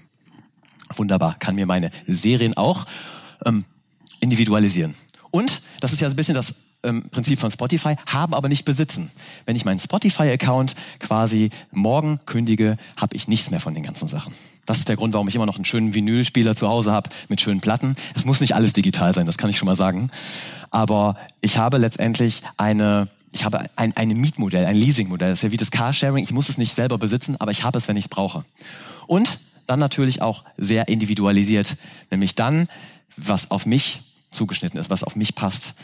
Und das sind alles so Trends, das ist ja auch äh, Firmen versuchen auf dem Nutella-Glas deinen Namen äh, drauf zu schreiben. Man kriegt sein personalisiertes, äh, meine, seine personalisierte Outfit-Box bei Outfittery. Also es geht immer mehr in diese Richtung. So, jetzt müssen wir digitalisieren. Jetzt sagen wir, jeder Mitarbeiter kriegt ein iPad. Super, haben wir uns doch wunderbar digitalisiert im Unternehmen. Ja, wir sind jetzt digital unterwegs. Sagt letztens tatsächlich jemand. Ja, wir sind jetzt digital. Jeder hat ein iPad. Alles andere ist so geblieben. Wunderbar. Das nächste ist, die Leute sagen, macht mal Innovationsmethoden. Ja, macht mal ganz tolle Innovationsmethoden. Ähm, wir haben vor vielen, vielen Jahren mit Design Thinking, dürfen uns immer noch das meistgeklickte YouTube-Video nennen, angefangen. Da hat man uns ganz komisch anguckt. Design Thinking, hey, englischsprachig? Verstehe ich gar nicht. Was ist das? Jetzt ist es ein alter Hut. Ähm, und trotzdem ist es so, dass viele kommen und sagen, ganz toll, aber ich kann das bei mir in der Organisation gar nicht umsetzen. Wir dürfen das gar nicht. Der Chef hat gesagt, seid mal innovativ, aber in einer Stunde muss was Gutes bei rauskommen. Oder seid mal innovativ, aber es darf nichts kosten. Letztens auch bei einem Kunden. Ähm, wir müssen innovativ sein, aber wir müssen 17 Prozent einsparen. Ja, das kann ja dabei rauskommen, das ist schön und gut, aber nicht, wenn ich am Anfang so eine Maßgabe habe, dass mir jeglichen Raum für Kreativität und Innovation nimmt. Das nächste ist, ihr braucht einen Kicker. Ja, holt euch einen Kicker, dann seid ihr innovativ. Super. Ja, wunderbar. Wir haben jetzt auch einen Kicker und mit dem Kicker kann wir wunderbar jetzt auch äh, kreativ sein. Da bin ich letztens bei einem Kunden. Da sagt der Kunde, wir haben jetzt einen Billardraum und ähm, jeder kann sich hier auch bete äh, beteiligen. Und dann sagen mir die Mitarbeitenden, um da reinzugehen, müssen wir ausstempeln. Ja? Also super, ausstempeln, wenn ich doch innovativ sein will, da geht keiner hin. Das nächste Beispiel, der Vorstand ist für alle Ideen offen.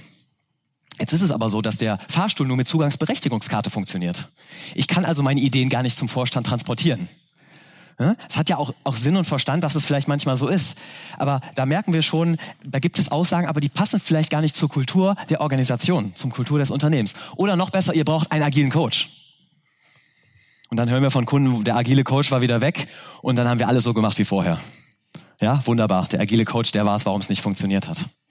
Ja, das sind alles so Aussagen, das funktioniert irgendwie nicht. Und wir haben geguckt, was sind denn so Faktoren, wo digitale Transformation gelingen kann oder was sind Bestandteile. Und wir haben, sind mal so auf vier Bereiche gekommen, wo wir sagen, das muss auf jeden Fall vorhanden sein. Ich muss natürlich irgendwas können, da bin ich bei euch. Ich brauche gewisserweise agile Methoden. Ich muss wissen vielleicht, wie Design Thinking funktioniert, wie letztendlich auch ich ähm, Geschäftsmodelle in schnellerer Zeit entwickle. So, das sind personale Kompetenzen. Aber auch das hier ist ein ganz wichtiger Punkt. Will ich das? Also ich habe eine Menge Leute, wir haben eine Menge Leute begleitet, die können das, aber die wollen das gar nicht. Die sagen, ich kann das zwar, aber irgendwie will ich das gar nicht. Dann haben wir die organisationalen Bedingungen. Und das ist das, was die Organisation vorgibt. Was darf ich denn und was muss ich denn? Und das sind so die Faktoren, die aus unserer Sicht noch viel mächtiger sind als die hier unten. Ja, also Qualifikation das eine, gut, ich, vielleicht will ich es auch nicht, aber wenn ich es auch gar nicht darf, dann mache ich das nicht. Ja, ich weiß nicht, wie es euch in Organisationen geht, wenn man da neu reinkommt. Im Schnitt braucht es 100 Tage, bis man Dinge übernimmt, wie eine Organisation funktioniert. Und so haben wir einen Kunden begleitet und der Kunde hat gesagt, ähm, wir hatten unseren Auszubildenden da und der hat einmal was gesagt und dann ist er an eine Führungskraft gekommen, die hat gesagt, das kannst du aber so nicht sagen. Und der Auszubildende hat gesagt, ich habe sowas nie wieder gesagt. Also ist die Kultur dann so so manifest und so so standardisiert und so ja starr, dass ich das nicht mehr mache. Und das ist der Punkt und das ist tatsächlich ein dickes Brett, wo wir bohren. Ja? So, wann gehe ich denn mit? Wann habe ich denn eine Haltung, wo ich will? Ich weiß nicht, ähm, wie es euch geht, aber wir machen die Erfahrung, und ich weiß das selber an unserem eigenen Geschäft, wenn man begeistert ist, wenn man sagt, ja, das ist was für mich, da kann ich mich ausleben. Und da bin ich auch in der Lage, etwas Neues auszuprobieren. Hängt auch an dem Wollen. Ne? Das hängt an den organisationalen Gelingensbedingungen, aber auch an dem eigenen Wollen. Aber ich will damit sagen, wenn ich mich selber begeistere, wenn ich selber auch an der Stelle sage, ich habe da was von, ich kann mich da ausprobieren, dann funktioniert das. Und dann ist immer hochspannend, wie sind denn so die Kulturen der eigenen Organisation? Gestern waren wir bei RTL, die haben ja natürlich, das sind alles die Kreativen. Und äh, die tauschen sich aus und das ist was ganz anderes als bei Bayer beispielsweise in einem Wirkstoffbetrieb in Bergham, wie auf einmal dann Kultur auch da geprägt ist. Also, wenn ich begeistert bin, dann gehe ich irgendwie mit. Ja? Und wenn ihr euch jetzt mal anguckt, und das ist eigentlich erschreckend, wie sieht eigentlich die Begeisterung beziehungsweise die emotionale Bindung zum Arbeitsplatz aus, ist das echt wenig, mau. 15 Prozent, die eine hohe emotionale Bindung haben, 71 Prozent, die eine geringe Bindung haben und 14 Prozent, die keine Bindung haben. Das ist eine Gallup-Studie, die wird jedes Jahr neu gemacht und ähm, das zeigt wirklich, dass dieser die Identifikation mit dem Unternehmen unheimlich wenig ist. Ja? Eine geringe, aber bei 15 Prozent eine emotionale Bindung, das ist schon sehr, sehr ja, traurig. Und dann fragt man natürlich bei Trivago, mit denen wir auch arbeiten durf, durften, wie funktioniert das denn? Ich weiß, dass dann Rolf Schrömkens unheimlich viel dafür tun muss, dass er die Kultur auch kultiviert. Immer wieder darauf achten. Ja, und insofern ist es auch wichtig, die irgendwie äh, zu, zu besprechen und darauf zu achten, dass es nicht weiterläuft oder sich ähm, anders entwickelt, als wenn eine Organisation größer wird. Ja, kennt man ja auch. Eine Start-up-Kultur ist wunderbar. Auf einmal aber an der Stelle ist es so, dann wird man größer, größer, größer, kriegt Strukturen und nichts ist mehr so, wie es vorher war. Also, wichtig, und das ist bei uns so der Fokuspunkt, es ist die Kultur. Ja, Peter Drucker hat da schon mal was Schlaues gesagt. Ähm, wenn ich die beste Strategie habe, aber ich habe nicht die Kultur oder ich darf das nicht, und das erleben wir auch in den Innovationsmethoden, dann machen die Leute das auch nicht. Oder es gibt auch Verhinderer von Führungskräften, die sagen, nee, ihr dürft das bei mir nicht, ihr sollt das bei mir nicht. Ja? Das ist nicht immer nur im oberen Management. Ja, und man kennt ja so oft auch diese, diese Dinge von Vorleben, aber es muss auch eigene Energien in eigenen äh, Teams und Systemen geben. Wie genau, konkrete Umsetzungsmöglichkeiten, habe ich noch neun Minuten dafür. So, dann haben wir uns irgendwann gesagt, ganz toll, Innovationsmethoden super, aber wenn die Leute es doch nicht dürfen, was müssen wir denn dann tatsächlich verändern? Und bei uns war der Punkt, dass wir gesagt haben, wir müssen tatsächlich mehr auf die Kultur gucken. Hier nochmal eine Chart. Wenn man über Digital Transformation spricht, sind es Cultural Issues, die verhindern, dass letztendlich digitale Transformation stattfindet. Ja? Und ganz toll vielleicht, wenn man wunderbare Innovationsmethoden hat, wenn ich die aber bei mir in den Strukturen, in den Prozessen nicht umsetzen darf, habe ich tatsächlich ein Problem. Und das hat uns auf den, ich teile die Präsentation auch gerne, wer möchte, ähm, das hat uns auf die Idee gebracht, wir müssen uns mehr mit Kultur beschäftigen und haben seit vier Jahren jetzt ein sogenanntes Kulturboard, Culture Board entworfen, was im Prinzip mal so darstellt, wie wir vorgehen. Ich werde das jetzt nicht im Detail erklären. Wir haben es da hinten auch noch aufgehangen. Wer gerne mehr davon wissen möchte, gleich herzlich gerne da hinten. Ähm, wir haben aber gesagt, am Anfang braucht es immer ein Business Need. Ich muss mich ja nicht verändern, weil auf einmal ich glaube, dass mir eine Kultur nicht gut ist, sondern wir müssen schneller werden. Wir müssen attraktiver werden als Arbeitgeber. Wir müssen mehr PS auf die Straße bringen. BASF sagt gerade, Time to Market ist ein Riesenpunkt. Also habe ich ein Need. Wenn der Business Need nicht klar ist, muss ich mich auch nicht mit Kultur beschäftigen. Oder das Zweite ist, ich muss wissen, was ist da draußen eigentlich los? Wir haben von äh, Megatrends gehört, wir haben von Szenarien gehört. Was ich jetzt mache, ich möchte mit euch mal durch diese Spalte hier gehen, denn wenn es um das Identifizieren von Kultur geht, gibt es Positivbeispiele als auch Negativbeispiele. Also wir fangen immer an und gehen dann hier und gucken uns in der, Identi in der Identifizierungsspalte mal an, wie ist es eigentlich um die Kultur der Organisation bestellt. Gucken wir auf Artefakte. Ich habe gerade schon schöne Artefakte gesagt. Die Stempeluhr zum Beispiel auch. Ja, was zeigt uns die Stempeluhr? Die Stempeluhr kann ja auch für was ganz anderes stehen. Ich weiß, dass die Firma Zipgate die Stempeluhr eingeführt hat, damit die Mitarbeiter auch mal nach Hause gehen. 40 Stunden, dann werden die rausgeschmissen. Ja? Aber auch das, was ich sagte mit den Fahrstuhlen. Sind die Türen offen, sind die Türen zu? Habe ich vielleicht einzelne Silos in der Organisation? Das kann ich an Artefakte sehen. Also Artefakt ist alles das, was wir sehen, wenn wir durch die Organisation gehen. Da haben wir natürlich einen enormen Vorteil, weil wir arbeiten da nicht. Das ist der Geschäftsführerparkplatz direkt neben dem Haupteingang. Das sind die fünften Etagen, wo die Tapeten anders sind im Vorstandsbereich. Die Toiletten vielleicht auch. Ja, das sind alles Artefakte, die auch etwas Gewisses ausstrahlen. Ich durfte bei einem Institut sein, wo ich nicht mal gemerkt hätte, dass es der Vorstand war, bis das mir dann gesagt hat, weil das gar nicht sichtbar war von den Artefakten. Hochspannend. Ja? So, heißt Artefakte, und das sind natürlich unsere tollen Kollegen aus Solingen auch, wo wir auch schon öfters gearbeitet haben, ähm, ich brauche Raum, ich brauche Räume. Ja, ich brauche Artefakte und wie, wie Räume zum Austausch. Das heißt aber nicht, dass ich nur durch die Räume mich dann auch austausche. Das ist wie dieses Kicker-Beispiel. Ne? Ich mache es nicht einfach nur, weil das Artefakt anders ist. Ich muss es auch dürfen. Aber ich muss auch letztendlich diese Räumlichkeiten haben zum Austauschen. So haben wir auch im Zuge von New Work immer so die Punkte, wie wollen wir eigentlich in Zukunft zusammen auch arbeiten. Also, wir gehen dann her und gucken uns die Artefakte der Organisation und wir gucken aber auch auf die Muster und Rituale. Wer redet mit wem? Wie darf ich überhaupt mich unterhalten?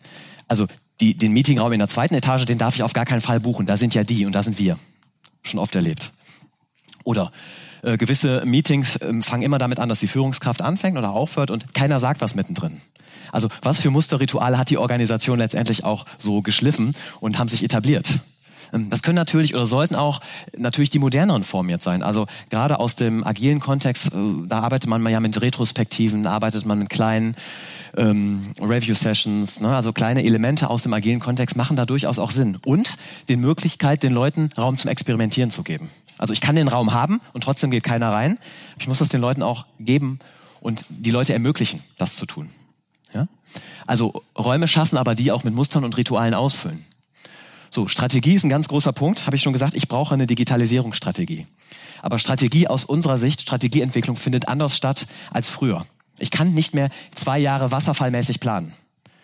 Das ist zum Beispiel eine Möglichkeit, wie Strategie auch funktionieren kann. Ich arbeite in einer Art agile Strategieentwicklung, in sogenannten Schleifen ja, in sogenannten Sprints. Ich habe hier strategische Initiativen, die ich aber alle 14 Tage erstmal wieder reflektiere und gucke, wie sind die momentanen Trends da draußen. Das ist der Grund, warum zum Beispiel auch Organisation der Zukunft, Sparkasse der Zukunft, Bank der Zukunft, was auch immer, ähm, durch agile Schleifen funktioniert und nicht letztendlich durch ein Projekt, was man zwei Jahre plant und man weiß gar nicht, der Kunde hat noch kein Feedback dazu gegeben, wie verändern sich die Markttrends. Ich brauche viel mehr Schleifen, um mein Produkt letztendlich in kleinen Inkrementen zu bauen. Das ist der agile Ansatz und da bieten sich wirklich agile Methoden an. So Akteure, Spielfelder. Wer kennt Silo-Denken? Kennt ihr wahrscheinlich, ne? Ja. Silo-Denken steht für dominantes Abteilungsdenken und Handeln. Jede Abteilung wurschtelt, denkt und entwickelt für sich. Ja, und so weiter. Demgegenüber steht eine unheimlich kollaborative Kultur. Menschen, die mal aus ihren Silos etwas zusammen machen. Wir sind momentan gerade äh, bei einem Hersteller und machen ein Acceleratorenprogramm. Das heißt, in zehn Wochen quasi zum Geschäftsmodell. Und das sind Teams beziehungsweise Akteure aus verschiedenen Silos. Das war ein riesen Kultur-Change, zu sagen, die Leute arbeiten mal zusammen. Wie ihr arbeitet zusammen? Also das geht ja gar nicht. Weil wir auch vorher gehört hatten von der Organisation, es gibt so ein Muster und Ritual und das heißt, wir lassen die anderen ausbluten. Ja? Und Silo-Denken vielleicht mal ganz kurz, äh, Commerzbank und Dresdner Bank, die sprechen heute noch von den Grünen. Die Grünen gibt's nicht mehr, die Dresdner Bank ist nicht mehr da, aber das war doch ein Grüner. Ja? Also so ist auch Kultur da noch verhaftet. So, Führung. Was muss ich als Führung tun? Agile Führung könnte man, glaube ich, jetzt irgendwie zwei Stunden nochmal drüber sprechen. Aber was ganz wichtig ist, ich muss versuchen, die Leute selber laufen zu lassen. Ich kann die an die Hand nehmen, aber ich muss den Grad der, Selbstorganisier äh, Grad der Selbstorganisation stärken. Das kann ich auch nicht mit jedem, das muss ich auch sagen. Nicht jeder, nicht jedes Team hat den Reifegrad von Selbstorganisation. Ja, aber ich muss loslassen. Und wenn das heißt, ich sage euch, ihr dürft innovativ sein und ich gucke alle zwei Stunden drauf, dann ist das nicht loslassen. Dann ist das Command and Control. Ja, also ich muss sozusagen, man sagt ja auch Empowerment, also den Leuten das Gefühl geben, sie dürfen das. Natürlich mit einer Notwendigkeit von Ergebnisorientierung, aber ich muss anders führen, als ich vorher geführt habe. Ähm, in den, in, den, in den agilen Teams ist es ja so, dass sie sich sozusagen selber ihre Ziele auch setzen und selber sich dann quasi auch rechtfertigen müssen, wenn sie es nicht geschafft haben. Manchmal ist der Teamdruck dann viel höher als der Druck von der Führungskraft, weil alle anderen darauf warten, dass der eine liefert. Ja, also es ist eine andere Art und Weise von Führung und hat dementsprechend auch nochmal mehr dieses, ich befähige euch, dass ihr das dürft. Und das ist auch eine Verhaltensänderung, ja, ähm, die letztendlich dann auch zur Haltungsänderung führt. Denn ich habe an der Stelle nicht mehr so, oder ich kann nicht mehr so führen, wie ich sie die letzten 20 Jahre gemacht habe. Und das wollen die Mitarbeitenden auch nicht. Gerade die neuen Generationen wollen das nicht so. So, Werte ist ein ganz, ganz großes Thema. Was sind denn Werte von, von gemeinsamer Kultur? Und was sind Werte von den neuen Organisationen? Ich zeige euch mal ein Bild, was ich ganz schön finde. So ein bisschen die hierarchische Organisation versus die neue agile Organisation. Ja, das Wertebild verändert sich schon sehr. Ich habe eben von Kontrolle gesprochen, ich habe von Respekt gesprochen. Was nicht heißt, Respekt wird völlig aufgelöst, aber diese Werte gehen zugunsten von anderen Werten in den Hintergrund. Es geht um eigene Ideen, es geht um die Nähe. Ihr seht schon allein, dass ich euch jetzt heute auch nicht mit Sie anspreche, ist für uns ein klassischer Paradigmenwechsel. Das machen wir aber ganz bewusst so. Das machen wir in jedem Workshop so. In einer Auswertung stand letztens, das Seminar war super, nur das mit dem Du fand ich nicht gut. Ja, dann ist das so. Da erleben wir manchmal auch Vor- und Nachteile. Wir durften beim großen Automobilkonzern in Zuffenhausen sein und haben auch ein Barcamp moderiert. Auf einmal kommt Lutz zu uns und Lutz sagt, vielen Dank, das war super, ich konnte einfach mal ich sein. Und wir sagten, Lutz, Lutz, oh, das ist ja ein Vorstand. Was nicht heißt, dass es kein Respekt ist, aber interessant wäre, wie man anders agiert hätte, wenn wir gewusst hätten, dass es ein Vorstand ist. Ja, also was macht man dann anders, was tut man dann anders? Und wenn wir über Nähe und, und, und Ideen, darf ich ja erstmal alle meine Ideen äußern und habe vielleicht nicht die Bedenken, okay, wenn ich jetzt weiß, dass das der ist, ich darf das gar nicht sagen. Hier sagt man sowas nicht. Ja? Aber gut, das ist von uns eine, Art, wie wir damit umgehen, Kollaboration ja? und Fehlerkultur. Ja, ähm, ich höre ganz oft, ja, wir müssen doch, wir brauchen eine Fehlerkultur. Ich sage manchmal, es braucht aber vielleicht eher eine Experimentierkultur. Eine Fehlerkultur heißt vielleicht schon in der Annahme, ich mache einen Fehler. Experimentieren heißt, wisst ihr alle, wie früher im Unterricht, ich habe ein Experiment und ich will das validieren. Ich will gucken, ob es funktioniert. Ich antizipiere ja nicht schon den Fehler, aber das Experiment darf passieren. Ja? Und so haben wir auch in unserem Innovationsprogramm, von dem ich gerade sprach, Teams, die wissen nicht genau, was beim Ende herauskommt. Aber die haben zehn Wochen Zeit, das so zu optimieren und so zu schleifen, Kunden einzubinden, Nutzer einzubinden, dass die genau wissen, okay, das könnte funktionieren, weil wir es relativ gut validiert haben. Genau, das zum Thema Werte. Strukturen. Habe ich eben schon was zu gesagt, aber vielleicht noch mal ein Bild. Die klassischen Strukturen, wie sie hier waren, werden sich in Zukunft noch mehr verändern. Es geht mehr in Richtung Netzwerk. Organisation. Bin ich mir sehr, sehr, sehr sicher. Das merken wir jetzt schon im Rahmen von Kollaborationen. Wir gucken gar nicht, wer darf mit wem oder wer darf mit wem nicht, sondern die Haltung, wir lernen alle voneinander. Da muss ich aber auch mein, meine Haltung abgeben, Wissen ist Macht. Also ganz vielen Leuten tut das weh, diese Zusammenarbeit, weil diese Strukturen von, von ähm, Hierarchie aufgelöst werden. Ich muss ja mein Wissen teilen und dann bin ich vielleicht nichts mehr wert.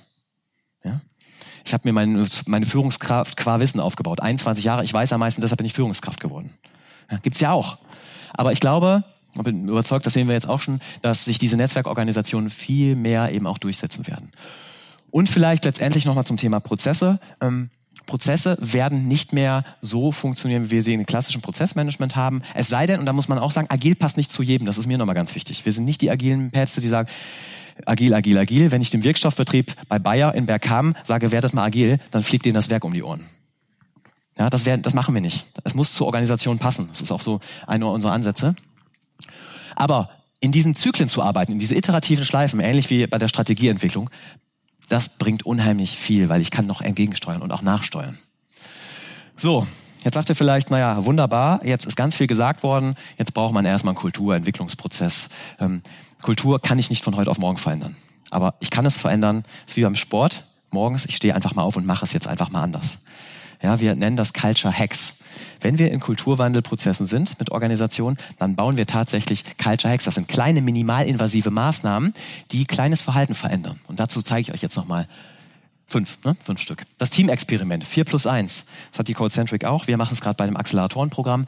Vier Tage in der Woche Tagesgeschäft, ein Tag in der Woche Innovation. Das heißt, ein Tag darf ich mich mit neuen Geschäftsmodellen beschäftigen, ein Tag darf ich mich mit neuen Trends beschäftigen, weil auch so ein Lars Rückemann von der Codecentric sagt, naja, das ist unser Zukunftsmarkt. Wenn wir das nicht machen, dann sind wir in der Performance-Falle gefallen, äh, gefangen und gucken nicht nach neuen Trends gemeinsames agiles Kundenprojekt.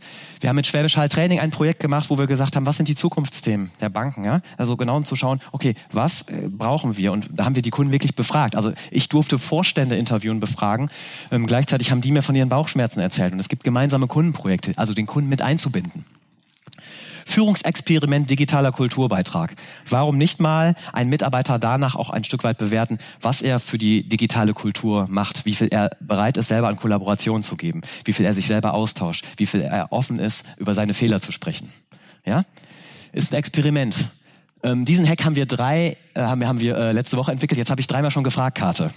Hintergrund war in einer Organisation, bei uns werden keine Entscheidungen getroffen wir haben gesagt, der kleine Culture Hack ist, jetzt habe ich dreimal schon gefragt und du kriegst jetzt die Karte, damit du weißt, du bist hier der Entscheider, aber du willst gar nichts entscheiden. Da muss ich was verändern.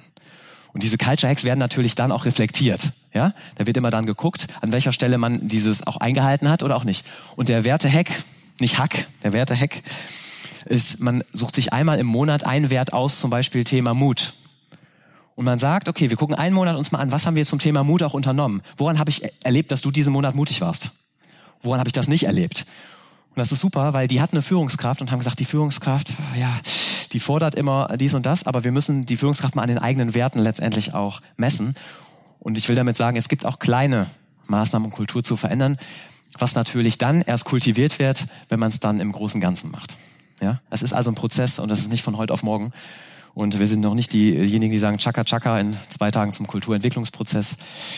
Aber diese Anfänge, dass Teams auf einmal anfangen, etwas neu zu machen, etwas anders zu machen, ist ein guter Impuls, natürlich immer gesteuert von einem grünen Licht seitens des Managements oder von den Teams, die sagen, wir wollen was verändern.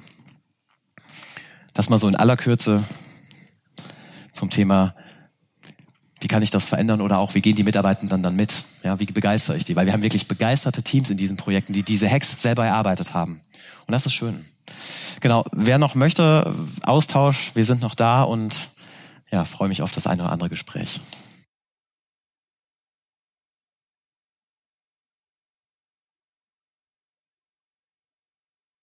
Okay, dann gucken wir mal, wen wir jetzt da haben. Der Beamer verrät schon ein bisschen. Die Forschungsgemeinschaft Werkzeuge und Werkstoff ist eine feste Größe der bergischen Industrielandschaft. Gestartet als eine Art Selbsthilfeeinrichtung für Forschung und Entwicklung der Industrie, vereint sie heute Werkstoffprofis, Programmierer und Produkttester unter einem Dach. Gemeinsam arbeiten sie nicht nur an innovativen Materialien, sondern auch an zukunftsprächtigen Produktionsprozessen und digitalen Geschäftsmodellen.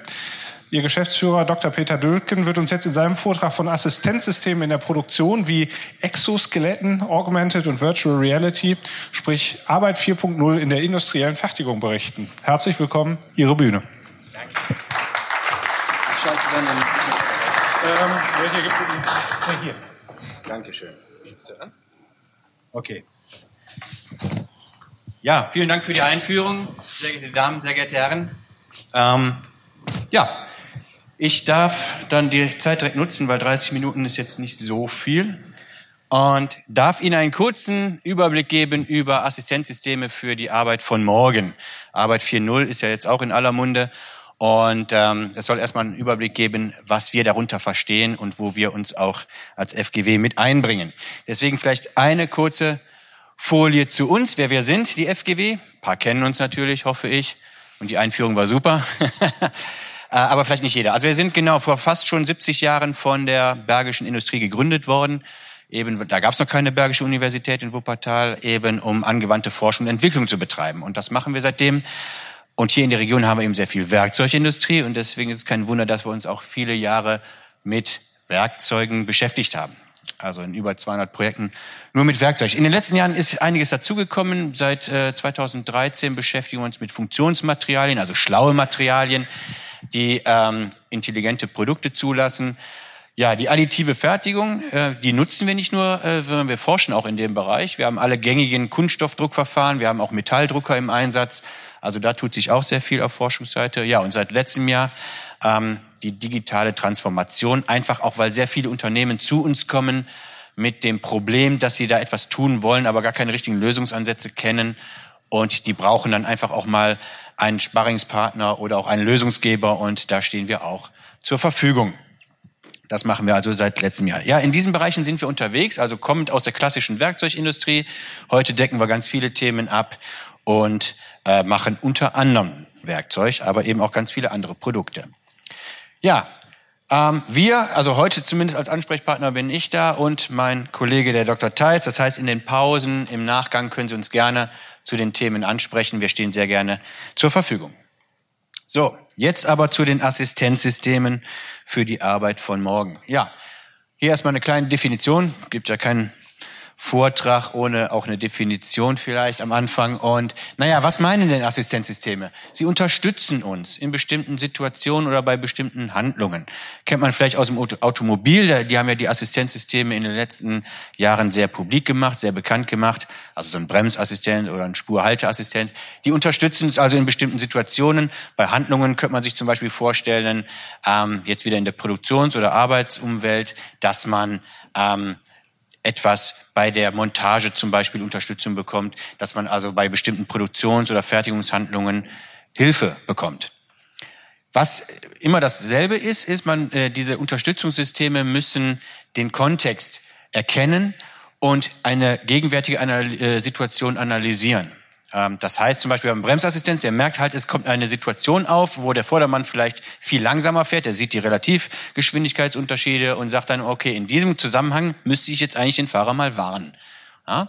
Und dann kann er eben eine vor, äh, zukünftige Situation vorhersagen. Das heißt, dann sagt er, okay, wenn wir so weitermachen, dann wird es hier gleich knallen, dann passiert ein Unfall und deswegen warne ich mal lieber den Fahrer. Und äh, das sollte möglichst auch dann eine Interaktion sein. Ja? Und das ist eben ein ganz klassisches Merkmal eines Unterstützungs- oder Assistentensystems. Ich interagiere mit dem Menschen. Ja?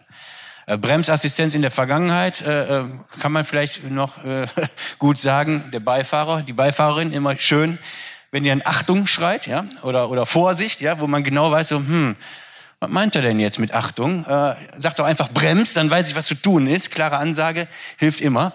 Äh, bei einem Bremsassistenzen ist es ja genauso. Ja? Das heißt, ich kriege direkt ein Warnsignal oder er geht selber in die Vollbremsung. Das heißt, eine klare Ansage, eine klare Interaktion und nicht irgendwas Diffuses, was ich erst noch interpretieren muss, was wieder Zeit braucht. Und äh, die Zeit habe ich vielleicht gar nicht. Das sind also die Merkmale eines Assistenzsystems. Und da gibt es natürlich unterschiedliche Ausprägungen zu. Ja, es gibt so die klassischen, da kommt man her aus dem Bereich, die Hilfesysteme. Die sind eigentlich sehr statisch und sehr passiv. Die geben mir eigentlich nur das, was vorher auch schon da war, in einer neuen Form wieder. Also das heißt zum Beispiel Bedienungsanleitungen, Erklärungen. Ähm, die sind kontextunabhängig, sondern die sind allgemeingültig. Und wann und in welcher Situation ich mir die anschaue, äh, wissen diese Hilfssysteme eigentlich nicht. Beispiel ist einfach zum Beispiel digital aufbereitete Bedienungsanleitungen oder jetzt auch in Fahrzeugen ganz oft diese elektronischen Bedienungsanleitungen, die im Auto selber ablaufen, auch gerne mal als, als Video untermalt. Ist alles nett, aber das Grundwissen, was da drin steht, ist eigentlich das einer klassischen Bedienungsanleitung. Das meinen wir also jetzt nicht unbedingt. Sondern, und da fallen die meisten Assistenzsysteme auch rein, die zum Beispiel in einem Auto eingesetzt werden, sind die adaptiven Assistenzsysteme, wie gerade schon gesagt, eine sensorische Erfassung der Umgebung. Ja, also im, im, im Produktionsumfeld wäre es dann eben nicht jetzt die, die, die, ähm, die ähm, anderen Verkehrsteilnehmer, sondern eben zum Beispiel die Arbeitsvorgänge haben wir jetzt mal so ein Beispiel vorne, äh, also auf der rechten Seite, da ist also ein Mitarbeiter. Äh, das Warenwirtschaftssystem hat dem im Grunde eine, äh, eine Liste an die Hand gegeben. Der weiß also, was er zum Beispiel für einen Montageprozess für Sachen braucht. Und dann geht er zum Beispiel dann geleitet, Pick by Light nennt man das, an die richtige Schublade. Die leuchtet dann grün, alle anderen sind rot und er weiß genau, wo er hingehen muss, welche Teile er da findet, die er jetzt für den nächsten Handlungsschritt braucht. Das ist also ein Assistenzsystem, was dann adaptiv, also kontextbezogen funktioniert. Und darüber hinaus gibt es dann noch die tutoriellen Assistenzsysteme, also die noch einen individuellen Lernfaktor beinhalten. In dem Beispiel ist es ein Pilot, der kann grundsätzlich fliegen, ja, aber das System, das Assistenzsystem reagiert auf dessen individuellen Eingaben. Das heißt, er fliegt und muss jetzt vielleicht irgendwelche fliegerischen äh, Aufgaben bewältigen und das Assistenzsystem gibt ihm äh, Hinweise, was in der Situation zu tun ist, mit seinen Fähigkeiten. Und vielleicht in der, in der Nachbewertung wird es dann sagen, okay, du Pilot hast in dem und dem Notfall äh, die und die Knöpfe angeguckt. Das war aber falsch, weil du hättest besser mal die und die Knöpfe angeguckt oder gedrückt. Und das sieht beim nächsten Piloten ganz anders aus. Also das ist dann schon sehr individualisiert und dann, sagen wir mal, die höchste Form des Assistenzsystems. Und da sieht man auch schon so ein paar Technologien im Einsatz, auf die ich gleich auch noch zu sprechen komme. Wenn wir über Assistenzsysteme sprechen, haben natürlich sehr viele schon vor Augen, ja, AR-Brille, VR-Brille oder sowas ähnliches. Deswegen äh, lohnt kurz ein Blick auf den Hype-Cycle, der ist, glaube ich, hinlänglich bekannt. Das heißt, gerade so die Hype-Themen, die durchlaufen einen gewissen, immer gleich ausschauenden Zyklus. Das heißt, die werden erstmal wahnsinnig gehypt. Ja, also die Erwartungshaltung ist riesengroß, aber dann passiert noch nichts da draußen. Also es kommen nicht die ähm, Anwendungen, wie man es eigentlich gedacht hätte. Und dann fällt so eine ähm, Technologie erstmal in so ein Tal der Tränen, also in ein Tal der Disillusionierung und hat dann quasi äh, losgelöst vom Erwartungsdruck die Zeit, um dann auch durchzustarten, dann auch wirklich Produktivität zu generieren. Und hier hat man halt viel, viele Megathemen, äh, die man im Moment immer wieder hört, die müssen diesen Zyklus noch durchlaufen und die werden diesen Zyklus auch durchlaufen. Hätte man vor ein paar Jahren auch bringen können, dann hätte da eben nicht 5G, sondern 4G gestanden. Heute würde man wahrscheinlich 4G irgendwo da hinten rechts schon sehen können. Also ist auch ein normaler Zyklus, der durchlaufen werden muss. Und viele von den Themen, ich habe jetzt mal äh, vier Schlagwörter rot eingerahmt, weil die gleich auch noch zum Tragen kommen. Also die Arbeit von morgen, Assistenzsysteme äh, für die Arbeit von morgen, die müssen alle oder viele Themen müssen noch diesen äh, Loop durchlaufen. Ja? Oder positiv gesprochen, noch hat keiner einen Megatrend in dem Bereich verpasst. Aber gibt es auch Assistenzsysteme, die das schon durchlaufen haben, die jetzt vielleicht ohne AR-Brille auskommen? Gibt es auch, klar. Ähm, zum Beispiel äh, jetzt aus dem, aus dem Consumer-Bereich äh, Google oder auch ähm, Suchmasch andere Suchmaschinen oder, oder YouTube, die also kontextbezogen äh, ähm, Vorschläge generieren, sind nichts anderes als Assistenzsysteme, die das schon durchlaufen haben, die heute quasi im Hintergrund assistieren, ohne dass man es so direkt formuliert hat. Gibt es also schon. Und im Produktion, äh, Produktionsumfeld gibt es das auch. Hier zum Beispiel ist ein Montagearbeitsplatz dargestellt für äh, hoch individualisierte Aufgaben. Das heißt, jede Montage sieht anders aus, weil einfach die Stückzahl gegen eins geht. Also jeder Kunde bekommt seine äh, kundenindividuellen äh, Produkte. Und wenn dann die Montage jedes Mal anders ausschaut, dann ist natürlich die Fehleranfälligkeit entsprechend hoch. Und da gibt es heute schon Systeme, ähm, wo der Mitarbeiter äh, im Grunde äh, die, die Montageanleitung wie bei so einer Lego-Bauanleitung äh, Schritt für Schritt erklärt bekommt, vorgezeigt bekommt. Und dann, wenn er Fehler macht, bekommt er auch ein direktes Feedback. In so einer Montagezelle ist eine Kamera oder sind mehrere Kameras integriert. Und äh, ist auch zum Beispiel, sieht man rechts nicht ganz so genau, ein Beamer integriert. Das heißt, ähm, dass der Arbeitsplatz zeigt dem Monteur sogar, wo welche Sachen liegen und wo sie eingebaut werden müssen. Das sind Assistenzsysteme, die gibt es heute schon, die sind äh, durchaus etabliert und die haben diesen ganzen ähm, Hype-Loop schon durchlaufen. Gut, Augmented Reality ist da auch schon ein Stückchen weiter. Ich meine, es gab jetzt die letzten zwei, drei Jahre eigentlich keine Messe, wo nicht jeder Stand äh, eine Brille dabei hatte. Ähm, gehört einfach dazu. Ähm, und trotzdem ist es ja noch nicht so, dass man heute durch eine Produktion geht und alle haben diese Brillen auf. Ja? Äh, die sind nämlich jetzt genau an diesem Punkt. Die Erwartungshaltung ist so ein bisschen vorbei. Also ich will jetzt nicht sagen, dass da Enttäuschung entstanden ist, aber die, dieses mit der Brille wird alles besser, diese Einstellung ist weg. Und jetzt hat eigentlich AR als Technologie auch die Chance, in den nächsten Jahren sich zu etablieren und wirklich Schritt für Schritt auch einen Nutzen zu stiften. Ja, ganz kurz, äh, weil Augmented Reality ist eigentlich nur ein Teil. Virtual Reality könnte man schon weiter rechts ansehen, weil die Spieleindustrie dafür gesorgt hat, dass VR-Brillen in der Spielewelt bei den Kids, hätte ich fast gesagt, schon gang und gäbe sind. Also die Technik ist etabliert, die ist günstig und es gibt Anwendungen dafür. AR noch nicht ganz so. Also ganz kurz nur, der Unterschied ist, glaube ich, soweit bekannt. VR, ich tauche komplett in die virtuelle Welt ein. Ich blende also die Realität aus. Und alles, was ich sehe, höre, fühle, ist virtuell. Augmented Reality im Gegensatz dazu heißt, ich nehme die Realität und lagere gewisse Informationen darüber. Ja, das kann ich entweder auf dem Handy machen oder eben mit dieser äh, AR-Brille, wo ich dann eben Zusatzinformationen eingeblendet bekomme. Und der Vorteil ist eben, wenn ich die Blickrichtung wechsle, ähm, dann merkt das System das automatisch. So, und jetzt äh, verschwimmen so ein bisschen die Begriffe. Mixed Reality in Abgrenzung dazu heißt eigentlich, dass ich interagiere. Also ich habe jetzt wiederum die Überlagerung von der Realität mit, der, mit virtuellen Objekten, aber ich kann die realen Objekte oder die virtuellen ähm, manipulieren. Ich kann also jetzt zum Beispiel mit einem virtuellen Knopf eine Funktion auf einer realen Maschine anstoßen. Ja, ich drücke den virtuellen Knopf und dann fängt die Maschine an zu laufen. Äh, wohingegen Augmented Reality da sehr passiv bleibt. Ja, die stellen nur Zusatzinformationen zur Verfügung. Wird aber im Sprachgebrauch relativ ja, großzügig durcheinander geworfen. Da ist das alles irgendwo eins. Gibt aber gewisse Unterschiede. So, der Nutzen, was versprechen sich Unternehmen davon, wenn wir jetzt darüber sprechen, ja, wir brauchen auch mal eine AR-Anwendung, eine VR-Anwendung oder ähnliches. Die anderen machen das ja auch.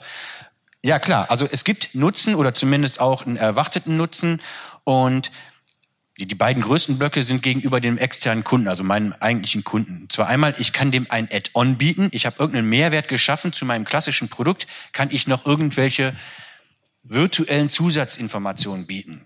Ja, das ist so ein bisschen, klingt so ein bisschen nach Gimmick. Also eigentlich will ich mein Produkt verkaufen, aber der erwartet ja irgendwie, dass ich auch noch was Cooles oben drauf lege. Und das ist also ähm, dieses, ich kann mich Hauptsache von meinem Wettbewerb abgrenzen, der das noch nicht hat. Das andere ist aber auch dann eben Verbesserung von Vertrieb und Marketing. Ich kann mein Produkt besser erklären.